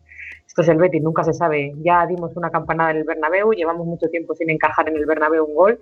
Creo que son ya cinco años sin encajar un gol en el Bernabéu, si no me fallan las cuentas, y veremos, igual damos la sorpresa. Eh, oye Raúl, eh, primer partido en casa eh, contra el Elche, como he dicho, primer partido en casa después de casi dos, dos, meses, dos meses y medio sin ver en partido oficial al equipo. Yo creo que ese partido, pues empezar perdiendo, incluso diría yo que empatando sería un traspiés curioso, ¿no? Sí, vamos, yo, yo sinceramente no lo contemplo, ¿eh? O sea, ni siquiera se me ha pasado por la cabeza que el Betis no vaya a ganar. Eh, mmm, vamos, yo estoy con Bea. Yo creo que el, el, 9 de 9 lo puede sacar perfectamente porque si el partido de Osasuna fuera en Pamplona, bueno, podríamos ponerlo ahí un poquito en, frío porque allí eh, el Sadar o como Dios se llame ahora, que ya no sé los nombres de los estadios, aprieta bastante, pero yo creo sinceramente que mínimo en estas primeras cinco jornadas el Betis sacará 10 puntos. Yo creo que el partido del Villarreal en casa lo va a pelear y bueno, vamos a poner ahí un empatito por poner algo. Y el Bernabéu, pues bueno, depende también del día que tenga el Madrid. Si el Madrid tiene esos días de que tira cinco veces a puerta y te mete cuatro, ni el Betis, ni el Barcelona, ni el Inter de Milán mismo tiene nada que hacer, pero si tiene esos días, como nos lleva pasando las últimas cinco temporadas, de que no tienen los delanteros la puntería fina ese día, pues bueno, eh, como bien ha dicho Bea, yo creo que es mejor cogerlos a principios de septiembre que, a mitad de noviembre antes del parón del Mundial, que estarán ya los jugadores a tope. Oye, pues pregunta para el chat, que me ha dado la, idea Raúl. Eh, recuerdo, Real Betis Villarreal, Real Madrid Real Betis, eh, perdona, sí, Real Betis Villarreal, Real Madrid Real Betis, Real Betis Osasuna, Mallorca Betis y Betis Elche, lo he dicho al revés. Repito, Betis Elche, Mallorca Betis, Betis Osasuna, Madrid Betis, Betis Villarreal. Pregunto para el chat. Cinco partidos, 15 puntos en juego. ¿Cuántos puntos creéis que, que nos llevamos de esos cinco partidos? Eh, Pepelu, eh, cinco partidos, de esos cinco, tres partidos en casa. Eh, Betis Elche, Betis Osasuna, Betis Villarreal. Eh, nueve puntos en disputa. De esos nueve puntos, ¿cuántos partidos, cuántos puntos crees que nos llevamos en que se quedan en el Villamarín? Ya vaya pregunta, tío. Bueno, tres pues, partidos. Es que atendiendo a las últimas temporadas del Betis, no solamente el anterior, mm, con Rubí también, con Setién también el año europeo. Es que en principio es inicio de temporada para todos. Si es verdad que son equipos asequibles, a priori. Es que no sé qué decirte, Álvaro, pero. Mójate. Yo apostaría. Yo apostaría por, por, estos cinco primeros partidos, yo apostaría por un por nueve puntos. Nueve puntos. Pero de los cinco, ¿no? Los cinco, de los cinco partidos. Joder, Raúl, este va es una depresión no, ¿eh? No, yo quiero entender, a ver, que es verdad que, por ejemplo, los equipos de Emery les cuesta mucho arrancar. Eso es verdad. Al Villarreal siempre le cuesta arrancar y después coge velocidad de crucero y te hace un final de temporada brutal, ¿no? Es verdad que el año pasado a nosotros no se nos dio bien, pero el anterior sí. Entonces, mm, me pilla un poco ahí en fuera de juego este, este tipo de partidos contra Villarreal contra el Madrid ya sabemos todo a lo que se va, que te puede salir bien o te puede salir mal, que llevamos cinco temporadas haciéndolo bien, sin encajar gol y ganando. Y, los partidos Osasuna, Elche, pues ya vemos que, bueno, que ha costado, algún partido que otro ha costado. Veremos a ver. El pues eh, con Elche perdimos, ¿no? El año pasado, si no mal recuerdo, ¿no? Sí, sí. además el, último, de los, yo creo que fue el último partido antes de meternos, fue el partido que nos pegó la, choca para no poder meternos el Champions. De estos partidos de Elche.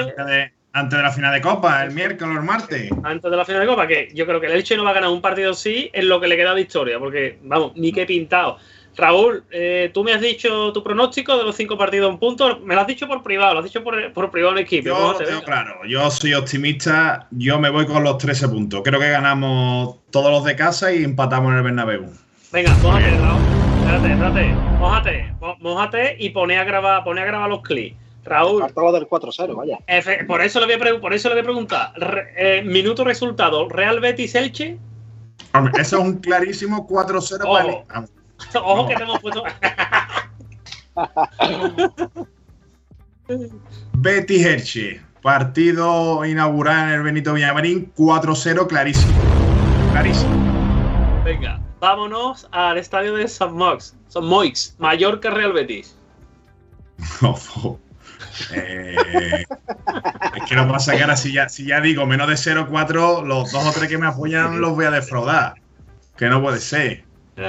Eh, bueno, venga, vamos a irnos con un 1-3, 1-3, 1-3, segundo partido. Bien, bien, bueno, el caso no. si, os dais cuenta el caso de que Raúl en todos los partidos pone 4 goles, en total, 0-4, 1-3. Claro, claro. Tercer partido, segundo partido en casa, Real Betis Osasuna. Eso es otro 4-0 como una catedral, tintero, sin duda ninguna. Espérate que viene, que viene la perra gorda. Real Madrid, Real Betis en el Santiago Bernabéu. Teniendo en cuenta que llevamos cinco años, ¿no? Cinco años llevamos sin, sin recibir gol, ¿no? Sí, cinco añitos. Pero un 2 a 2 y me salen los cuatro goles y el puntito que me queda para los 13 puntos. bueno, y, bueno, que entonces te estás poniendo arriba, no te está concordando los resultados con la clasificación, ¿eh? Real Betis Villarreal.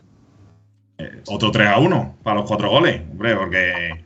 Ah, bueno, pues, yo digo una cosa, y si yo acierto esto, no salgo más aquí, también te digo. Si tú aciertas esto, yo creo que habría que hablar con, con Augur o con el club para que te diera algún pase del parco o algo de eso. ¿no? Cojones, ¿Qué cojones? Vete No diciendo el los números, de la, los números de la lotería, cojones. Pues mira, vea, antes de hacerte a ti el atraco, no sé si te haré el mismo atraco que a Raúl, voy a leer lo que nos va diciendo la, la gente por el chat. Voy a buscar eh, por aquí. Empezaba Rafa MG15, vamos a sacar 8 puntos. Eh, Rafa Pepelu es de tu es de tu escuela, ¿eh? Es de la escuela de los, de los temerosos. Eh, Mateito 70, 12 puntos. Esta está más o menos la dinámica de, y en el pensamiento de Raúl. Eh, R, RBB Al, 12 puntos. Julio barra baja bético, 10 de 15. Seguimos bajando. Rubechus 98, 12. Manhuecas 15. Uh, están, están los béticos en la, en la Rauloneta, ¿eh? Manhuecas 15. Whited. Joder, estos son, los, estos son los nick que le gustan a, a Frank. Whited for RK, 12 puntos. Le Corbu 2, 15 puntos. Guille GM 1205, 10 puntos. David RBB barra baja 89, 10 puntos. Ojo que Rafa MG15 se viene arriba y nos pone dos empates, dos victorias y una derrota. Eh, nos comenta, si sabemos jugar esta temporada por cómo es, la liamos. Julio barra baja bético, Julito barra baja bético nos comenta, comenzamos con tres victorias, empatamos con Real Madrid y Villarreal nos la pinta. La verdad que es que el año, el año pasado el Villarreal no, nos amargó los dos partidos, tanto el de ida como el de vuelta, ¿eh? Sí. Eh, seguimos con David RBB barra, barra baja 89, tres victorias, un empate, una derrota. Cerneo nos comenta 12 puntos. Eh, nos dice, los béticos somos negativos por naturaleza y con razón. Eh, seguimos bajando. Eh, RBBA, cuatro victorias y una derrota. Y antes de terminar este tema, vea, aquí va la troco. Eh, venga, voy a hacer tu primer programa, no voy a ser, no voy a ser mala gente. Dime eh, victorias. ¿Cuántas victorias, empates y derrotas de los cinco partidos? Eh, mira, te, encima te lo voy a poner fácil y te voy a decir. Eh, Real Betis Elche. Yo creo que al Elche le ganamos. Mallorca Real Betis. También lo ganamos. Real Betis Osasuna. Ganamos. Ya llevamos 3 de 3, 9, de 9, ¿eh? Mi 9 de 9 lo mantengo. Real Madrid Real Betis. Creo que nos ganan en el Bernabéu. Y Real Betis Villarreal. En ese lo empatamos. 10 Yo creo que puntitos, vamos ¿no? a llegar. Sí, eso es, 10 puntitos. No está mal, no está mal. Eh, Manu, eh, damos, por, damos por cerrado este tema, pasamos al siguiente y os recordamos, hoy tenemos la presentación de otro nuevo fichaje. ¿eh? Raúl lleva ensayando una semana, para no equivocarse a la hora de ponerlo en Twitter. ¿Lo ponemos ya? Venga, pues dale caña, Manu. Raúl, ve preparándolo, venga. Oh, Sí, sí. Hoy eh, estábamos muy demandados de come gambas femeninas. Lo intentamos el año pasado, no se dio este año.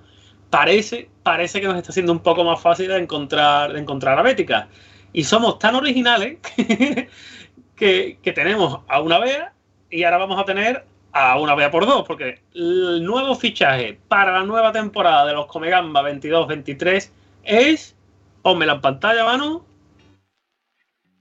Doña Bea Cruzado, quien sea activo en las peñas, eh, un poquito activo en Twitter, grado de animación, porque es compañera mía en grado de animación, la conoce más que de sobra.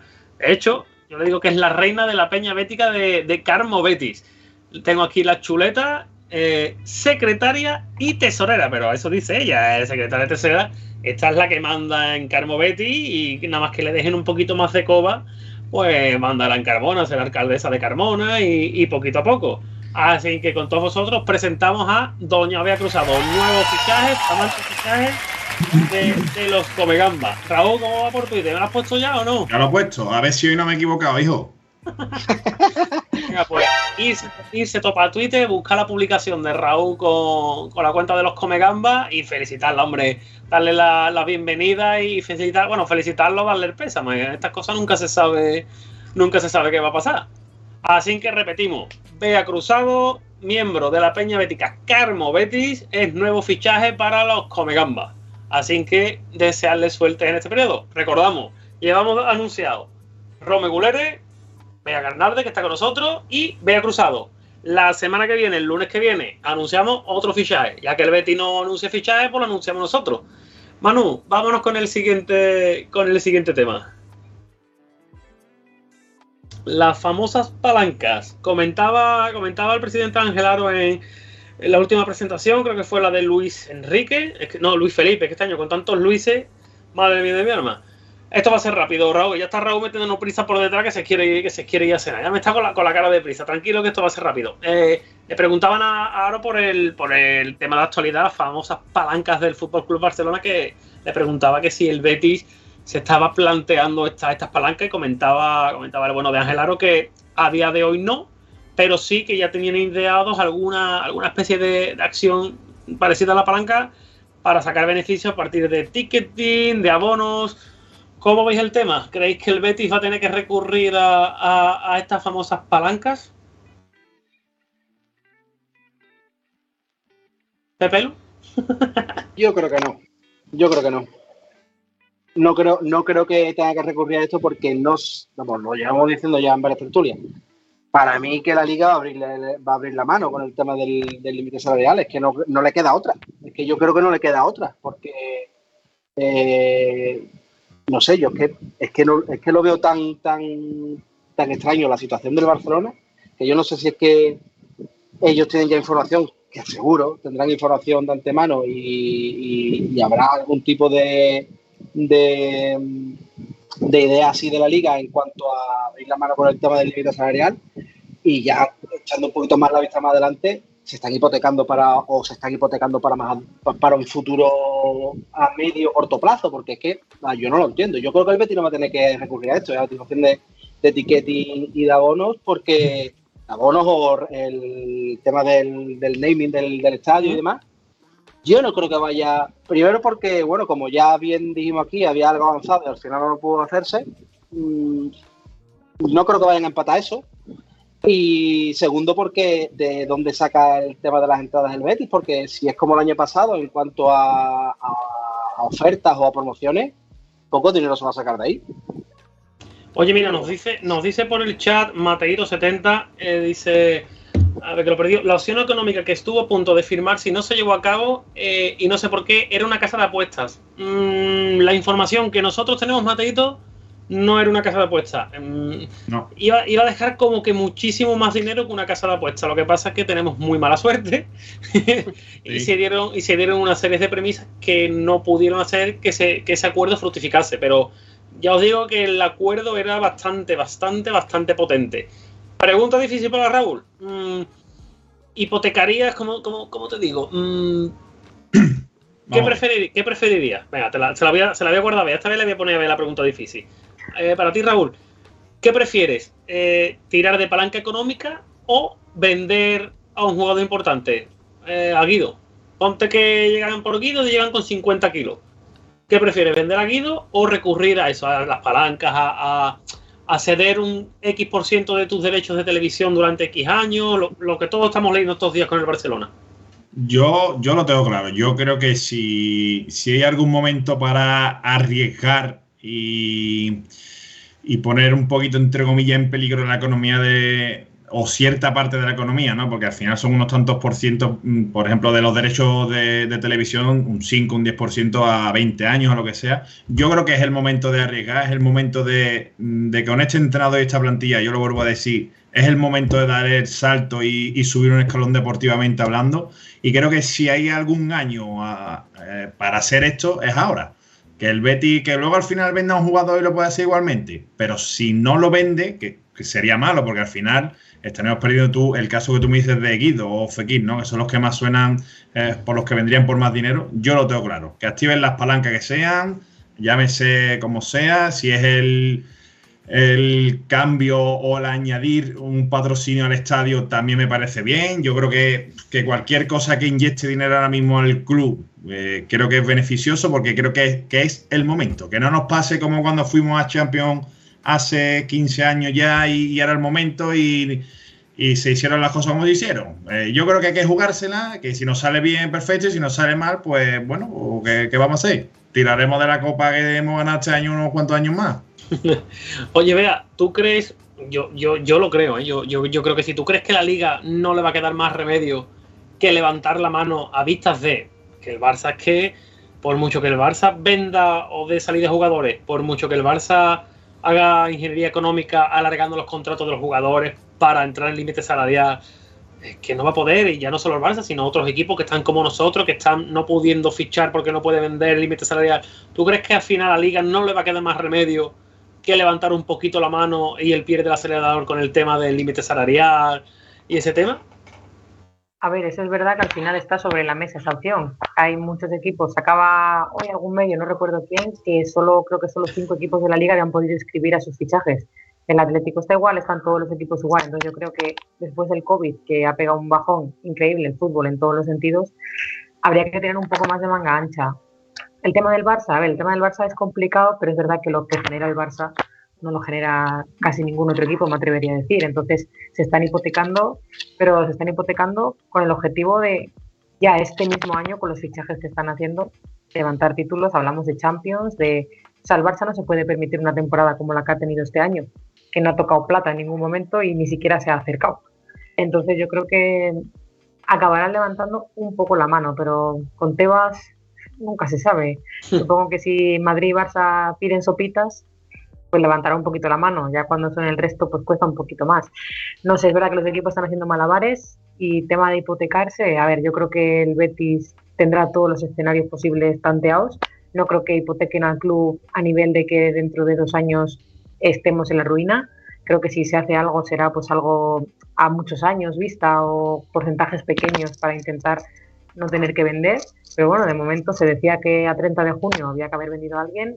Estamos a 25 de julio y el equipo sigue igual. Entonces eso tranquiliza un poco y yo creo que se tirará de palanca solo en el caso de, necesidad máxima. Y si no, pues se venderá un Alex Moreno o un jugador. No creo que se venda Guido, la verdad, salvo que llegue una oferta irrechazable para cualquiera.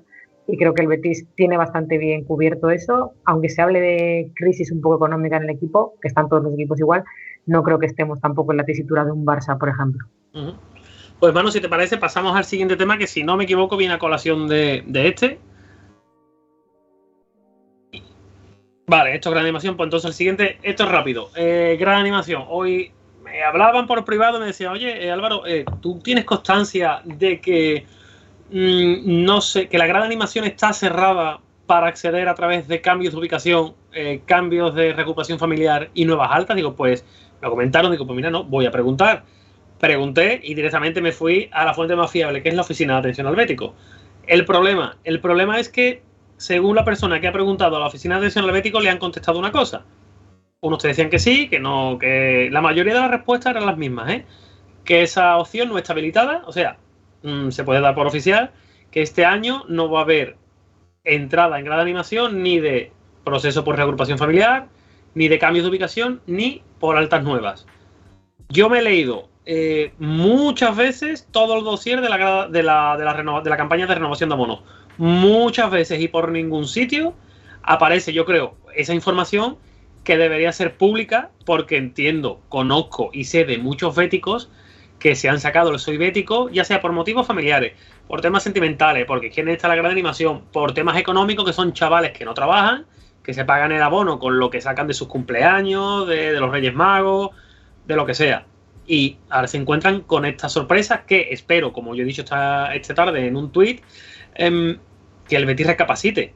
También te digo una cosa, lo que no me quiero ver es en la situación de que los abonados con asiento hayan tenido la opción, no hayan tenido la opción de ir a gran animación y que el proceso se abra para la gran animación con las altas nuevas que ya el tema está calentito con el tema de que los soy béticos tienen el 10% de descuento en las tiendas, de que tienen muchas facilidades no tan, y los abonados con asiento no tanto. O sea, yo creo que es un tema un poco delicado, que tú no hayas informado, a menos que yo haya visto, y mira que yo le he dado vueltas al dossier de la campaña de abonados, que a día de hoy esté cerrado la opción de que un bético pueda ir a grada animación cuando la grada animación a mí me consta que va sitios libres.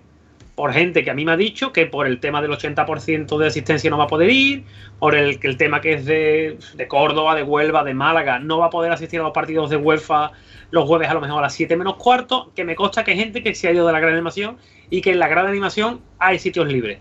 Entonces me parece un poco, un poco feo eh, que, que, que cierren esa opción y que no informen, porque todavía si te informan desde primera hora y dicen, pues por X motivo, o, diputación, o lo que hicieron con el tema de las sesiones de, asiento, que el la máxima de esto estatal nos ha dicho que no se puede ser del asiento. Perfecto, tú informas y la gente ya sabe con lo que va. Pero que eso haya salido porque un chaval haya preguntado, le hayan dicho que no, con el consiguiente mosqueo de muchas peñas y de muchos béticos, pues hombre, yo creo que se debería haber hecho de otra forma y repito, que están a tiempo, poco, de, poner a disposición los sitios libres que se, que se queden. Y siempre dando prioridad, por favor, a los abonados con asiento de este año. Manu, si te parece, yo creo que, o si queréis comentar algo, algo de esto, yo creo que no da, no da para mucho. Raúl, vea.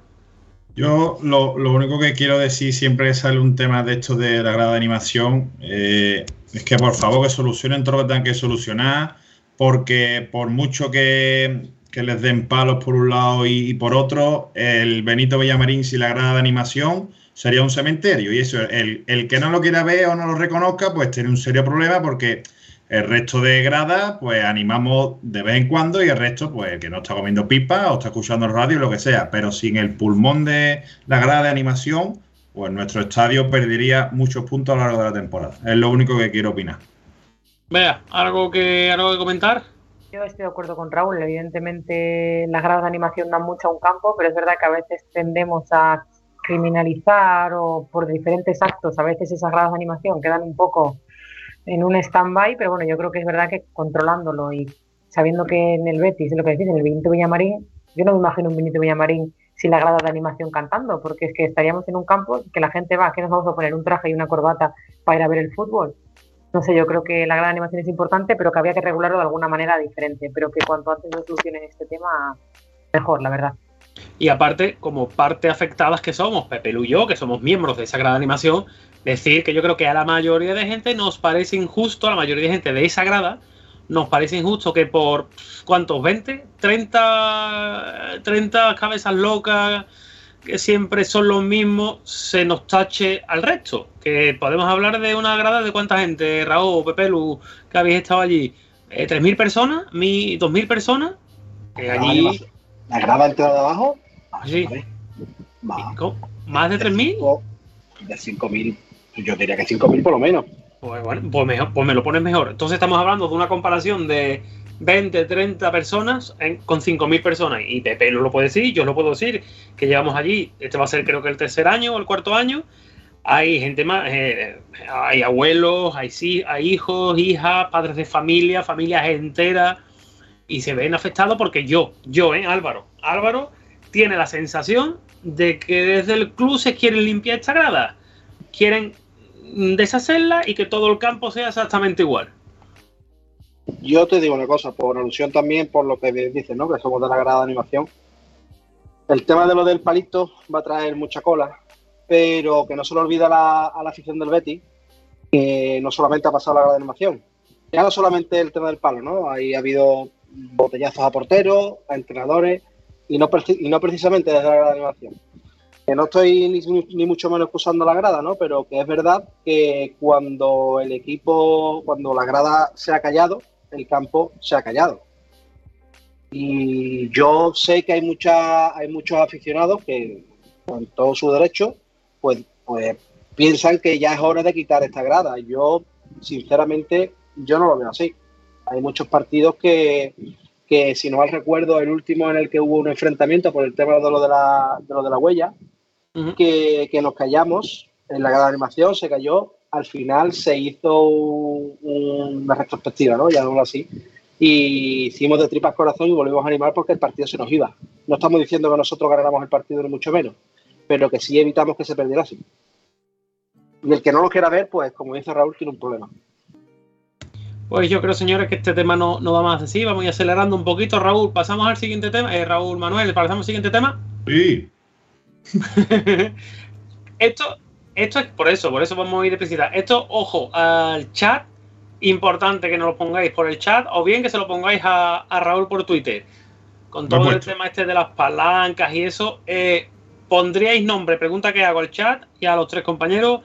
¿Pondríais un nombre al Benito Villamarín a cambio de 500 millones de euros? Pepe Ya. Pues claro que sí. A ver, escúchame, que te digo. a ver, que estamos hablando de 500 millones y por 50 también te lo digo. ¿Y qué, nombre, ¿y qué, nombre, le pondría? ¿Curva Cementerio Villamarín? Yo le pondría un Rafa Te Quiero o algo así. Villamarín o algo así. No, hombre, ahora en serio.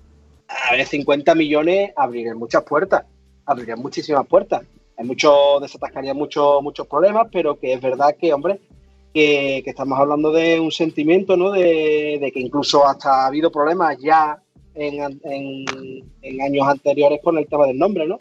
Digamos lo que, conseguimos quitarnos las cadenas de, uno de los nombres y volvimos otra vez a nuestro, a nuestro queridísimo Benito Villamarín, pero que también seamos conscientes de que en este caso no se va a personificar en alguien, ¿no? Sino que se va a conseguir una mejora económica del club para hacer frente a otro tipo de, problemas económicos que ya tenemos. Vea, eh, ¿le pondríamos nombre al Benito Villamarín? ¿Algún apellido o nombre principal?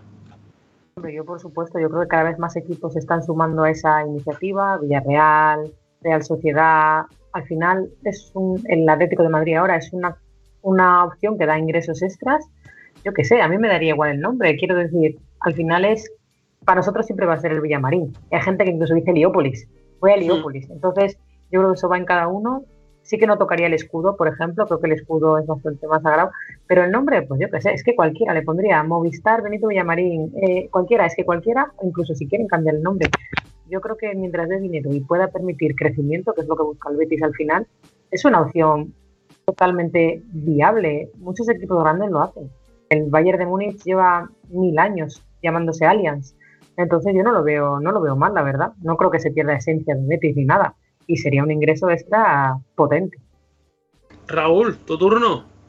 Bueno, yo lo tengo claro. Yo creo que, que quitando el escudo y los colores del club, eh, lo que hay que ser un poquito, digamos, entre comillas, listos y, y adaptarse a los nuevos tiempos, ¿no? Eh, al final, si tú no lo haces y lo hacen el resto de equipos que compiten por el mismo puesto que tú vas a competir en liga, pongámosle, como ha dicho Bea, Villarreal y Real Sociedad, ¿no? Que estaremos ahí en la lucha entre los tres equipos, Dios lo quiera, pues al final, no sé, por ponerte un, un precio, a lo mejor tienen 40 millones más de euros al año que tú para acudir al mercado de fichajes con lo que eso supone en la actualidad, ¿no? Por lo tanto, eh, yo entiendo a la gente que por sentimentalismo y, y demás no quieran tocar el, el nombre del estadio, pero mira, lo tenemos en el, en como reflejo. Si el Benito Villamarín pasara a llamarse, por seguir con este nombre, Spotify Benito Villamarín, a mí ni me va ni me viene, al club le entra una cantidad de dinero que le viene bien para fichar y más en la situación que tenemos, y el estadio se, seguirá siendo para todos los béticos del Benito Villamarín. yo, yo, no veo el problema. Entiendo al que no lo quiera cambiar, pero yo también soy partidario de buscar ese refuerzo económico por esa zona. Creo que es lo más, que es lo más fácil, además, de, tener un ingreso. Uy, perdón. Perfecto, pues vamos a ver el chat, qué es lo que dice sobre, sobre este tema. Norman para abajo nos comenta que sí, que le cambiaría el nombre o le añadiría el nombre del patrocinador del estadio. Hobby llega a 727, aquí el buen director y propietario máximo accionista de los Comegambas llamaría Comegambas Stadium, que en Pela también se lo cambiaría y, le, y dice que por menos de 500 millones. Capitán Salami 17 no se lo cambiaría. Farranchini sí se lo cambiaría. Eh, Julito para Bético se nos queja de que hay muchos anuncios. Julito, yo creo que los anuncios los mete, eh, los mete Amazon, pero no, eso tiene fácil solución. Seguro que tienes una cuenta Amazon Prime por casa que de forma gratuita te puedes suscribir a los Camogamba y se acabaron los, los anuncios. El único anuncio que vas a ver es cuando yo enseño mi fantástica silla de, drift, de drift del Real Betis Balompié. Suscríbete con Twitch Prime. Y, el, que se está haciendo súper famoso en las redes. Eh, seguimos por el chat. Mateito70 nos comenta: Lo siento, pero yo no quiero ultra. Ah, comentando sobre el tema de antes. Lo siento, pero yo no quiero ultra en los estadios. Y los aficionados no ganan partidos. De hecho, en pandemia ya se demostró. Eh, seguimos bajando. Eh, Pepe Lu, cármate que te veo mover decir la cabeza. No, es que volvemos otra vez lo mismo. Que es que no solamente. Que la gran animación es muy amplia. Y ahí hay padres, hay, hay niños, hay, hay esta, esto que dicen aquí los compañeros con Tertulio, que hay también hay diferentes facciones ideológicas. O sea, que hay de todo en esa grada. Que no nos ciñamos que sí, que son los que más se ven. Estamos los, de, la grada, estamos, estamos los de la curva cementerio. Los de la curva que estamos muy pegados a preferencia, casi casi nos da ya para saltarnos. Nos llega hasta el wifi, o sea, fíjate. O sea, que quiero, quiero hombre, puntualizar que, hombre, que evidentemente nadie quiere que, haya ese tipo de, personas dentro del fútbol ni de ningún deporte. No hay que mezclar las ideologías políticas con el deporte, eso está claro. Pero que seamos un poco más amplios de mira, que allí hay muchos sufridores, no solamente los de las ideologías políticas. Que yo yo soy una persona, no recuerdo, con mi, con mi voto al, partido político que a mí me dé la gana, pero que yo no voy haciendo ese tipo de, de, acciones que dicen aquí los compañeros, ¿no? Pero que, seamos un poquito más amplios de mira, que hay mucha gente en esa grada, no solamente ese tipo de personas. Pues seguimos por, eh, con el chat. Benji barra baja Mercury nos comenta: Yo sí, volvemos al tema del nombre del estadio. Yo sí, por una buena cantidad de dinero, sin duda. Alexis Betifana también lo cambiaría. Egalmar nos dice que sí, aparte se aventura con un nombre. Bezos Villamarín. Gaby Olivares nos dice que sí, que también, que también. Cerneo, que me suena de algo. Por 500 millones, coño que sí. eh, en Pela tendrán que ganarse el pan. Eh, McClay, amén de los que están en esa grada, se creen los adalides y los que ganan partido. Ya, Pepelu, no, no salte.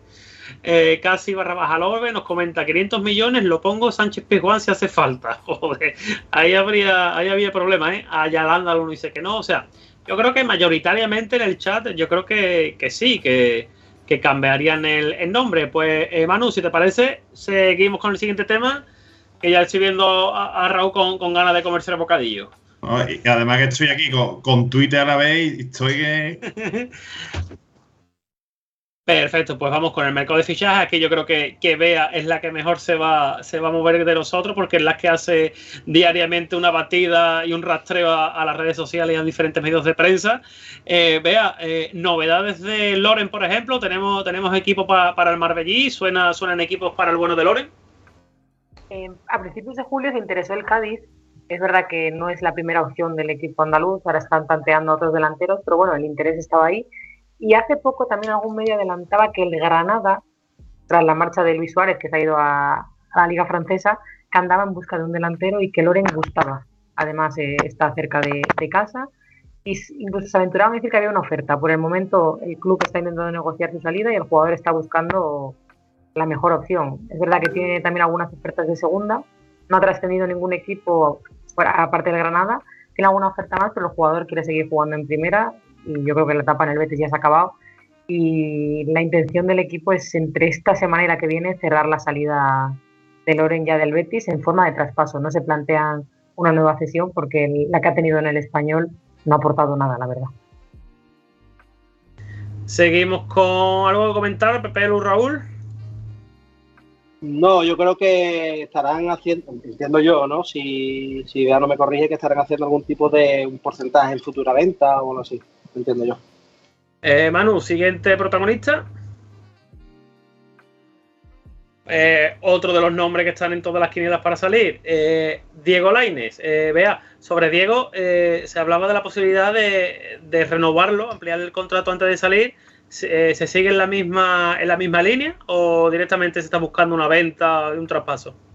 A ver, el Betis pagó en su día 15 millones por el mexicano, entonces evidentemente a día de hoy no tiene ese valor porque no ha tenido oportunidades, entonces la idea del Betis es renovarle y cederle para intentar pues que se revalorice y poder en un futuro o bien que sirva para el primer equipo o bien venderlo.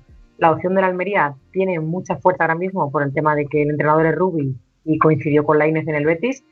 Y creo que Lainez en el juego de la Almería eh, casaría muy bien y luego la, ha salido hace poco, comentaba Kerry, que el Rayo Vallecano también se había interesado por, el jugador. El mexicano tiene varias ofertas, la de renovación la tiene sobre la mesa, pero todavía no toma ninguna decisión. Ahora que se ha quedado fuera de, la pretemporada del equipo, supongo que su agente estará intentando agilizar lo máximo posible para que el jugador cuanto antes tome una decisión sobre su futuro, más que nada porque está el Mundial. Está el Mundial por delante y evidentemente Lainez, aunque en el Betis no tenga oportunidades, en la selección mexicana le tienen bastante, bastante aprecio. Así que eh, veremos. Siguiente, Manu.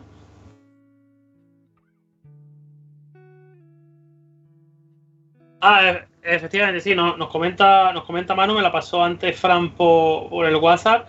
Ha salido, ha salido, espérate, estoy buscando un, interés, un interés del Everton por Guido Rodríguez Cojito. Eso sí puede ser no tambalear, tambalear los cimientos del club. La, la, información más concretamente es de César Luis Merlo.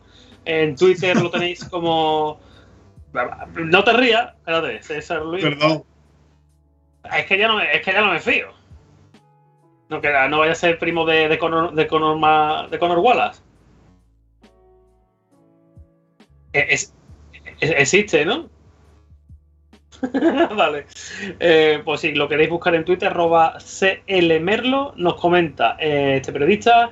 Everton puso sus ojos en Guido Rodríguez, futbolista del Real Betis, y la selección argentina. El club inglés tuvo un acercamiento con el jugador, pero todavía no existe una oferta, una oferta formal. O sea, ojito con esto que. Ojito con esto que, que puede ser tan balear al club y a, y a la plantilla, ¿eh?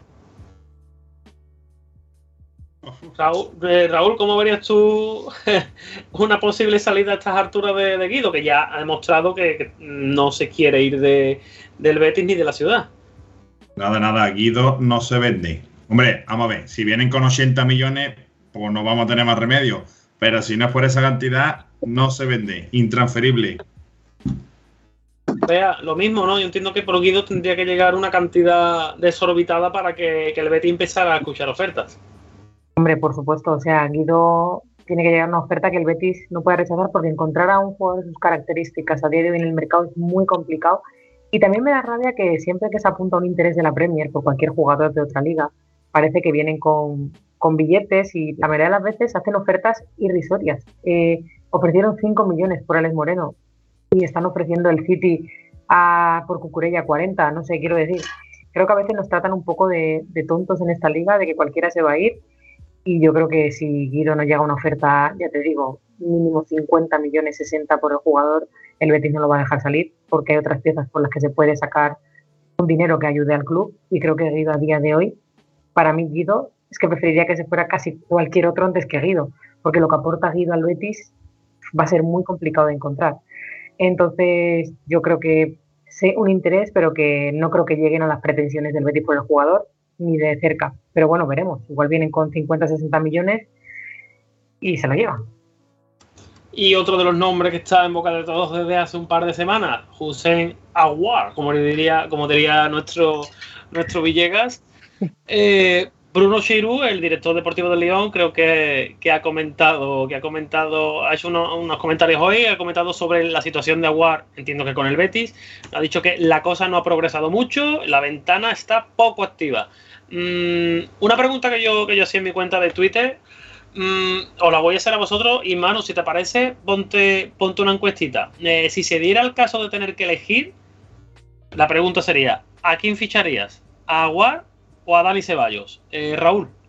Yo lo tengo clarísimo. El mejor fichaje posible que pueda ser el Real Betis Balompié con Pellegrini es Daniel Ceballos. Y no me vas a dar eh, vea, mm, Aguar o Dani Ceballos, si solo pudieras elegir a uno. Yo a día de hoy es complicada la pregunta, ¿eh? porque al final todos tenemos en la mente que queremos que vengan los dos junto con Bellerín y damos por cerrar el mercado, pero creo que Aguar me quedaría con Aguar. Eh, voy a llevar la contraria, Raúl. Perfecto, pues recuerdo, chat, tenéis la encuesta que nos lo ha puesto el bueno de el bueno de mano, ya podéis votar a quién preferiríais que viniera si tuvieras que elegir. Obviamente, si, si pudiéramos, tuviéramos dinero, todos ficharíamos, como ha dicho Vega, a Dani Ceballos, a Aguar, a Bellerín y a Mbappé si se pusiera a tiro. Pero la realidad económica es la que es, la realidad del mercado y de la plantilla del Betis es la que es y, y yo creo que todos damos por hecho que Bellerín va a llegar y uno de estos dos de los, de los dos protagonistas que está en la encuesta. Eh, Pepe Lu, te hago la pregunta de, la encuesta. ¿A quién ficharías? ¿Dani Ceballos o José Agua? Yo soy partidario de, de, Ceballos porque tendría una, una climatización más. se aclimataría más rápido, pienso yo, y que Aguar ahora mismo es un, melón por calar aquí en la Liga Española. Ojo, ojo que el chat también se, está, se está pronunciando, obviamente, de Gabri. De, de, Gabri no me esperaba otra cosa que, eligiera a Ceballos. No, no, Gabri es enemigo aférrimo de, de Ceballos elige a Aguar, Leán 1998 se queda con Ceballos, Bermejales 75 Ceballos, Manhuecas Aguar, McLean 79 Ceballos, JM Saavedra Ceballos, de Gabri, mensaje para Raúl. Raúl, no tienes ni idea, perdona que te diga, y te tiro un besito. Eso es muy fácil. Cuando, cuando esté aquí y lo vea jugar, ya me dirá, mm, llevaba razón. Nos comenta Ofici, son perfiles diferentes, bastante, sí. Sabemos que son perfiles diferentes, pero claro, puestos a elegir, es más que nada por la tesitura de que los dos a la vez no parece que vayan a venir. Y sería más factible, también se comenta que uno venga este año pagando fichajes y el otro el año que viene como, como agente libre. Eh, eh, Quique 1907 Ceballos no necesita adaptación. David Cordero 86 nos dice que Arpón, tía, tiene sus años. Bueno, sus años, tiene mi año, coño. David Cordero 86 Arpón, Mateito 70 Aguar, y Ceballos libre el año que viene. Gaby Olivares nos comenta que, ah, que el Everton quedó el decimosexto el año pasado. Eh, Ceballos, a ver, que me está diciendo que Manu que leer de Marzán. ¿Dónde estás? ¿Dónde estás? ¿Dónde estás? Me lo está señalando en el chat. Ahí está. V Marzán nos comenta, pronuncias Awar igual que mi compadre de Toulouse. es que yo soy de Toulouse desde chiquitito. Awar. Eso que no vio la semana pasada me llega pronunciando Awar. pues Manu, eh, si te parece, mientras que termina la encuesta, que decimos, eh, Dani Ceballos está ahora mismo con el 42% de los votos y para el 5, cambia al 43% y el 57% vota ah, por Award. Y pasamos ya con la última sección del día, nuestra nueva sesión, la Arcadia Feliz. Se ha convertido sin quererlo casi en la, junto con mi historia de hadas, en la, en la parte preferida de los, de los que nos ven y los que nos escuchan. Así que Manu, eh, que empiece el espectáculo y vamos a empezar a escuchar los mensajes de WhatsApp que nos mandan los, los béticos del universo, los come gambas. Perfecto. Buenas tardes, estimados come gambas. Un saludo desde Chile. Un placer eh, haberlos visto y haber escuchado las últimas novedades del Real Betis Balompiés. ¿ya? Que tengan una buena jornada. Saludos. Arriba Betis. Estimados Comegamba, les habla Rigoberto Escobar desde Chile. Mira, si es que no se desarma la, columna vertebral del equipo, me refiero a la salida de Fekir, o un canal, una cosa así, el Betty podría tener opciones de hacer una gran campaña este año. ¿Por qué? Porque el equipo ya le tomó la mano a Pellegrini saben cuál es su mentalidad y el equipo ya se empapó de eso, que era lo que le faltaba al Betty. Entonces, pero como le digo, mientras no se desarme la columna vertebral del, del Betty, va a poder hacer eh, una gran campaña. Saludos. Que empape, que empape. Felipe. Felipe. Felipe. Yo sería, sería magnífico que en el primer partido que, que juegue Luis Felipe y lo digan por megafonía todo el estadio haciendo un bueno, eso, ¿eh?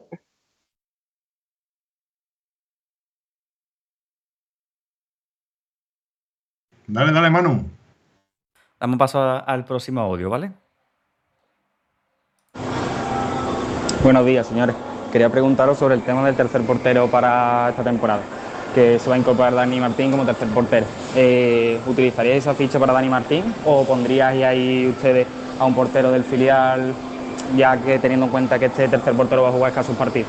Gracias. Dale caña, Raúl, que yo estoy recibiendo audios. pues ahora que lo ha dicho, la verdad que tiene bastante sentido eh, lo que ha comentado de, tener un tercer portero del filial y si hiciera falta usarlo, porque claro, eh, entiendo yo que Dani Martín ocupará ficha, yo eso no, no, lo había pensado. También es verdad que esto que vamos a debatir es para nada porque Pellegrini confirmó la semana pasada o la anterior en una rueda de prensa que Dani Martín era el tercer portero y eso era inamovible. Pero estoy muy de acuerdo con, con, este, con este amigo que nos ha, nos ha propuesto eso, mm, yo lo hubiera preferido así, eh, un portero de filial, por si hiciera falta en algún caso, espero que no en un derby, para que luego no nos quejemos como los, los pesados de la acera de enfrente, y liberar una ficha. Pues sí, lle- lleva bastante razón. Pues Manu, si te parece, seguimos a. Dime, dime, dime, Pepelu. No, no, no, que ha habido pocos años en los que de verdad no se ha utilizado una ficha de, de filial para el tercer portero. Si me apuras, el año pasado con Joel y el año de Dani Jiménez. Que, que estuvo Dani Jiménez, eh, Adán y el portero este, ay, ¿cómo se llamaba? Manu Herrera, ¿puede ser? Eh, Manu Herrera, sí, que vino, que vino de vacaciones a Sevilla, que no disputó creo que ni un minuto. Eso es. Por eso digo que, que, que, que pocos años se ha tenido, no se ha tenido en plantilla el tercer, de tercer portero a alguien de la de la del, del- del deportivo. Eh, oh, es que Raúl está ya, está loco, está, está diciéndonos improperios por el, por el privado de Esquive. Venga, Manu, vámonos por lo. Dale caña. Buenas tardes, soy Eugenio de Cádiz, Verdiland 200%. El beticismo es algo mágico. Eh, cortamos el audio gracias a J. Álvarez, que se ha suscrito con, con Prime. Bienvenido, creo que es tu primer, tu primer mes. Bienvenido a la familia Come Gamba. Es un placer tenerte con, con nosotros por aquí. Perfecto, Manu. Buenas tardes, soy Eugenio de Cádiz, Verdiland 200%. Una pregunta, ¿sabéis qué ocurre con eh, Camarasa? Mm, Porque yo pensaba que ya estaba recuperado, pero al ver que no va a los viajes, parece que todavía sigue lesionado, le queda mucho tiempo de recuperación. ¿Sabéis cómo va el proceso?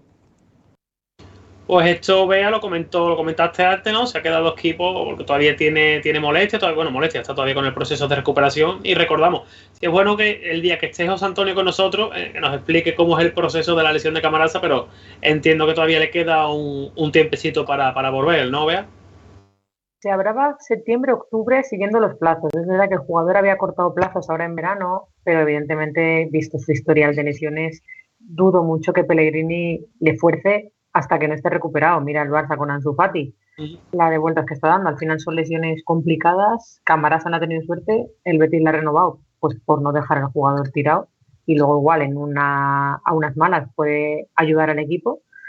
Pero de momento no, no va a jugar partidos con el Betis hasta que el jugador no esté ya un poco, vaya entrando un poco a poco en la dinámica, entrará pocos minutos, igual yo creo que eso, que no lo vamos a ver en pretemporada jugar, salvo que quiera forzar, lo dudo mucho porque el historial de lesiones, la verdad que no, no acompaña para que el jugador fuerce. Perfecto, pues Manu, seguimos con los audios. Escucha, come gamba, tintero. Vamos a ver si puede ser. Y ponemos ya el audio de 10 minutos. A ver si podemos echar con vosotros siempre dos horas y media de charla y para 10 minutitos, 10 minutillos no puede ser que oigamos ese pedazo de audio que nos tiene a todos con las carnes vueltas. Y otra cosa, los sorteos, ¿qué pasa? ¿Que en verano no hay sorteo o qué pasa? ¿Tú te imaginas? la silla de tintero. Este ha sido Juan Pablo de Bolas, ¿te imaginas? Yo a Raúl le casco ahora el audio de 10 minutos y se muere, se desmaya. To- toca nuca con el suelo. Pero ahí está, ahí está. Pero es que es el siguiente, ¿no, Manu? Pero, pero es que muy atentos, poner todos los oídos que tengáis en el siguiente audio de WhatsApp. Dale caña, Manu. Muy buenas tardes, chavales. Mira, quería saber si, si en otros clubes de España pasa lo que pasa Ah, en el. Betis. Que Vale, vale. En este. Buenas tardes. Eh, pido disculpas por el audio de 10 minutos de la semana pasada. Eh, viva el Betis siempre. Y bueno, voy a intentar resumir. Eh, no estar nada claro. Todo ser lío. Nadie saber nada. Y se confirma que de momento no hay ofertas por el camarero del kiosco de la Melva. Es buenísimo, un aplauso, mano, por Dios.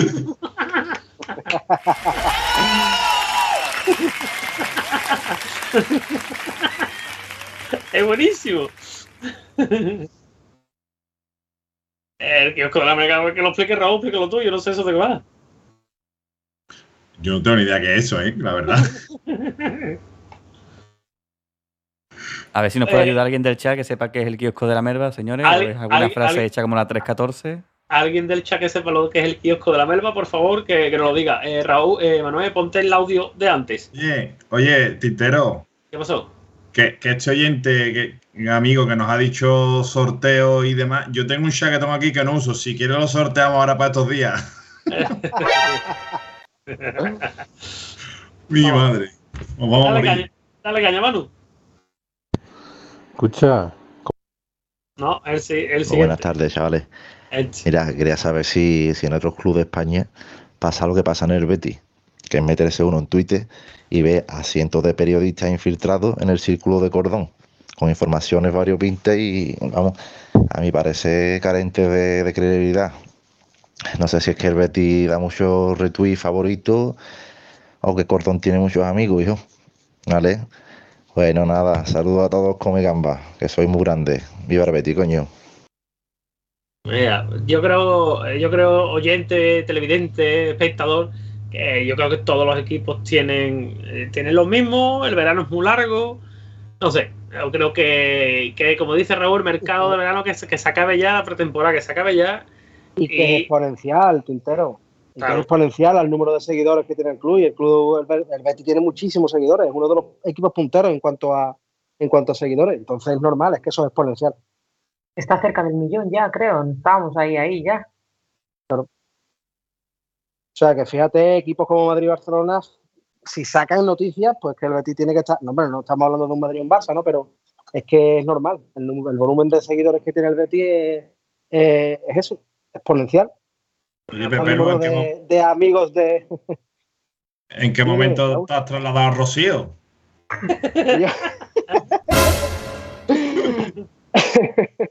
se me ha acabado la batería de los otros cascos y me he tenido que venir para acá y digo, voy a poner un patio sevillano o algo de eso. Era la fresca.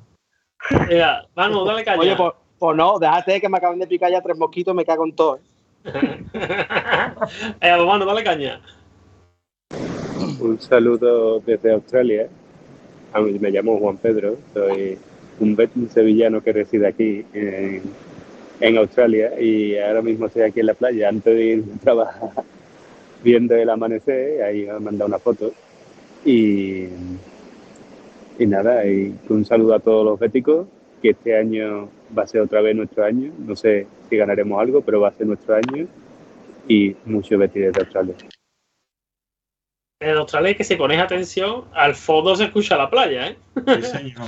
Sí, señor. Un saludo para este chaval. Así que se mira, Bea, te han salido Julito Barrabás Bético. Lo mejor es la Plaza de España de Bea. ¿Te han salido ya fan? Hombre, que es del norte, algo, algo del sur tenía que tener aquí. Manu, ¿seguimos? Una cosa, una cosa, Álvaro, es que, el Be- es que los comegambas son como el Betis, más allá de la frontera, Guille. Hombre, por favor, eso es así. Dale caña, Manu. Buenas noches a todos mis comigambas. Soy Fran, el mandamás de la tertulia, y quiero poner una denuncia pública aquí. Estoy harto, me duelen los ojos de ver al dragón de tintero de blanco todo el día vacilando de la silla y yo sin silla, sin publicidad, sin ningún eh, proveedor o patrocinador que me quiera dar una silla. Por favor, Estoy harto de tintero, que no vacile más de la silla, por favor, que se la voy a robar, que se dedique a enseñar el store de campanilla de Peter Pan, hombre. Sí, sí, ojo, ojo, ojo, me llega la comunicación de las altas esferas del club de que se está estudiando la opción de darte una paguita todos los meses, criaturita. Aquí tienes tu silla. Silla de playa. Ay, Dios mío. Bueno, venga, va, Manuel, vamos aquí. Esta familia querrá dormir. Olá, buenas noites, tragagambas. Me lamo Yolanda e soy de Brasil. Me vou a mudar a Sevilha. E mi pregunta va para Tintero Verde Blanco. Como puedo hacer para poder sacar el abono? Em la grada de animación? Em la curva cemitério para estar luz mais cerca possível de ti. Para cantar la canção de Xuxa abrasada a ti sem parar de animar. Te amo, mi amor. Ai, ai, ai, me pica, me pica, me pica a tela, ai, ai, que gusto. Esto, esto, esto es, de, es de algunos de los delincuentes con los que nos juntamos Pepelo y yo en la curva cementerio. Lo siento, lo, lo siento, pero decir la verdad. Yo estoy rodeado por eh, un metro ochenta de Pepelu, un metro o dos metros de Ramón y por mi Rafa. Ahí no se me acerca nadie, lo siento. Sí, yo sé que es serio. Eh, hombre, sabemos de vaya que iba a ser. que iba a ser este chaval. Este, este está a la altura, el, el audio este está a la altura del otro día de. ¿Tú quieres guapo? Eso te iba a decir, ya tenemos ganador, creo que audio ganador de la semana. Vamos a tener que hacer un concurso de esto. Ay, venga, va. Ve- Vea no vuelve. Vea no vuelve. Que sí, hombre, que me lo estoy pasando muy bien. E- Entre el atraco de dos horas a la que lo estamos sometiendo y los audios. Y el hambre que tiene Raúl. Y el hambre que tiene Raúl. Venga, Manuel, vamos a seguir. Hola, buenas noches. Aquí Gabri de la Rinconada 500 por 500 verde y blanca.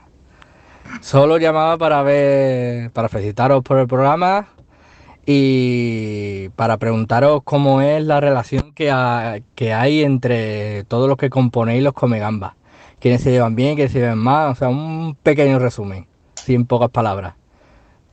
No he venido preguntando por nada más, solo quería un poquito de salseo si lo hubiera. Un saludo de buenas noches. Villegas, te quiero.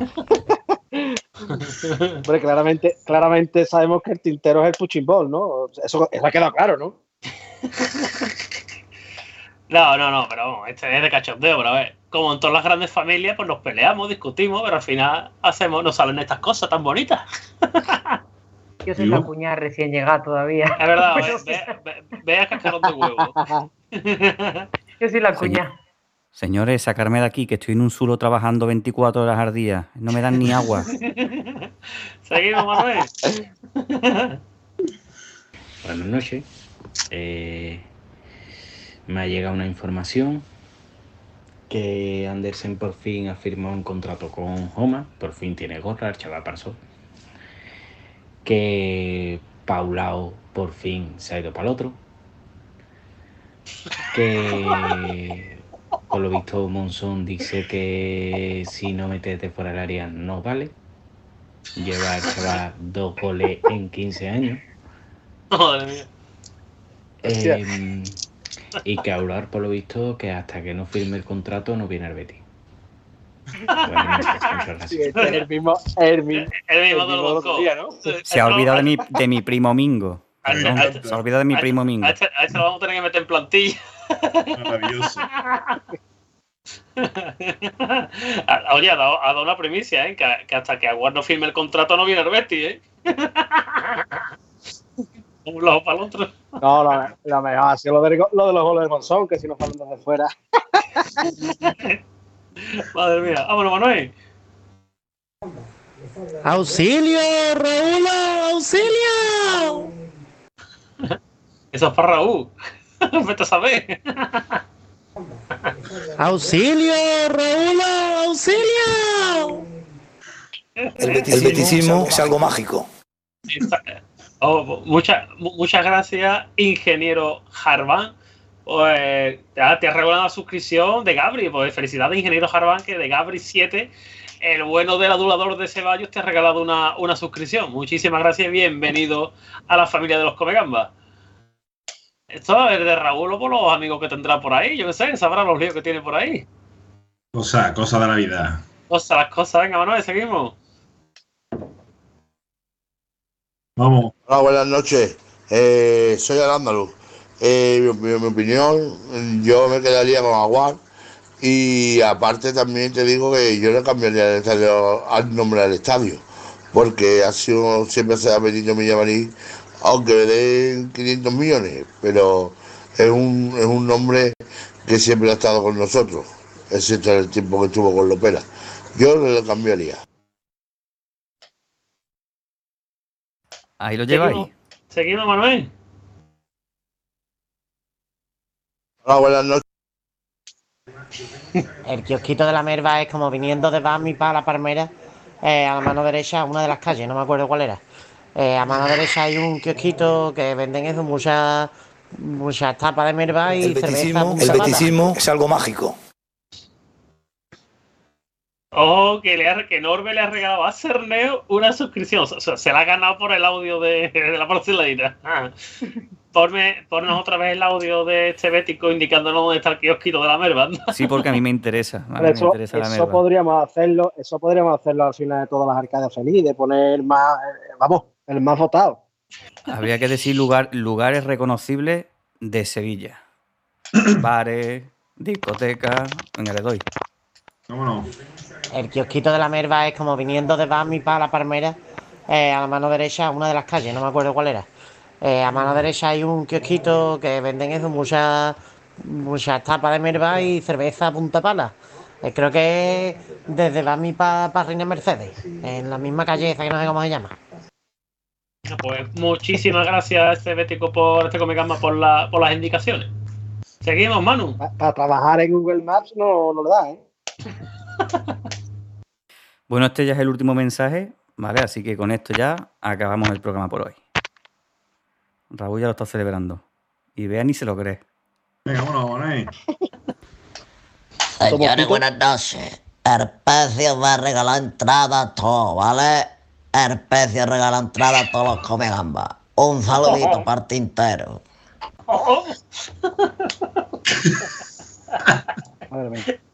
Eh, pues con esto despedimos ya el programa. Solo otra vez, claro. Señores, buenas noches. Herpecio va a regalar entrada a todo, ¿vale? Herpecio regala entrada a todos los come gambas. Un saludito para el tintero. Un saludo también para ti, hijo. Uf, uf. Bea, ¿tienes que decir algo después de esta experiencia? Ah, uf. A ver, yo la verdad que estoy muy a gusto. Se me ha pasado volando. No sé el resto de gente si se le habrá hecho. Pero con estos audios finales la habrán sembrado. Está súper a gusto. Nada, espero, espero poder repetir pronto. Me he sentido, aunque haya sido la cuñada pegada a la familia, me he sentido como una más. Y, y la verdad que he estado, he estado muy a gusto. Y espero que nos veamos pronto por aquí también. Pues nada, pues si te parece, Manu, nos despedimos, despedir a los compañeros. Muchas gracias, Pepelu, muchas gracias, Raúl, muchas gracias sobre todo a, a Bea, que el primer programa y le hemos pegado un atraco de dos horas largas. Están Espero. preguntando por ahí que si cobro nocturnidad. No, no, no. Más de las 12, ¿eh? Eh, Yo diría peligrosidad, peligrosidad. No, se cobra peligrosidad, como dice Manu. Lo que pasa es que a partir de las noches, de las 12 cobra el doble. Antes de las 12 cobra nada. A partir de las 12 nada de nada. Entonces sí, sí, lo cobra, lo cobra. las pagas cobra- se las que a Villegas. Lo, lo cobra doble. Las pagas extras de Villegas, que se las está gastando por ahí con la novia. Eh, y nada, silla, Bea, a la lo, que te estaba comentando, que espero que haya sido de tu agrado el primer, el primer programa. Bienvenida a la familia, a esta locura de familia de los Comegambas y espero verte muchos lunes por aquí. Pues estupendo, yo encantada. Gracias. Y no os olvidéis seguirlas por, por Twitter. Recuerda tu, tu Twitter, Bea. Arroba Bea Hernández, no, no es muy complicado. Pues ahí, ahí la podéis, la podéis contestar. la- la ya no, ya no veo, ya no veo, mano. Y nada, muchísimas gracias a todos los que un lunes más nos habéis acompañado. Hemos sido durante gran parte del programa más de 250 personas. Eh, muchísimas gracias a los compañeros, a Raúl, a Bea, a Pepelu, incluso a Norbe y a, y a Frank que me han hecho la, la 314 y nos, ha, y nos han dejado aquí con, con la leña. Y Manu, eh, se lo íbamos a hacer a Blete, pero creo que Blete se va, ¿no? Ah, vale, ah, vale, vale, perfecto. Pues nada, os vamos a dejar con, con el bueno de Blete, le- decirle cositas, decirle como siempre, cara, cara ancha por el chat. Un besito a todos, mucho vete, recordamos, esta semana el miércoles jugamos y el sábado creo que creo que también. Un saludito y buenas noches y viva Real Betis Balompié. Tintero, mi arma, dame tu número. Eu vou.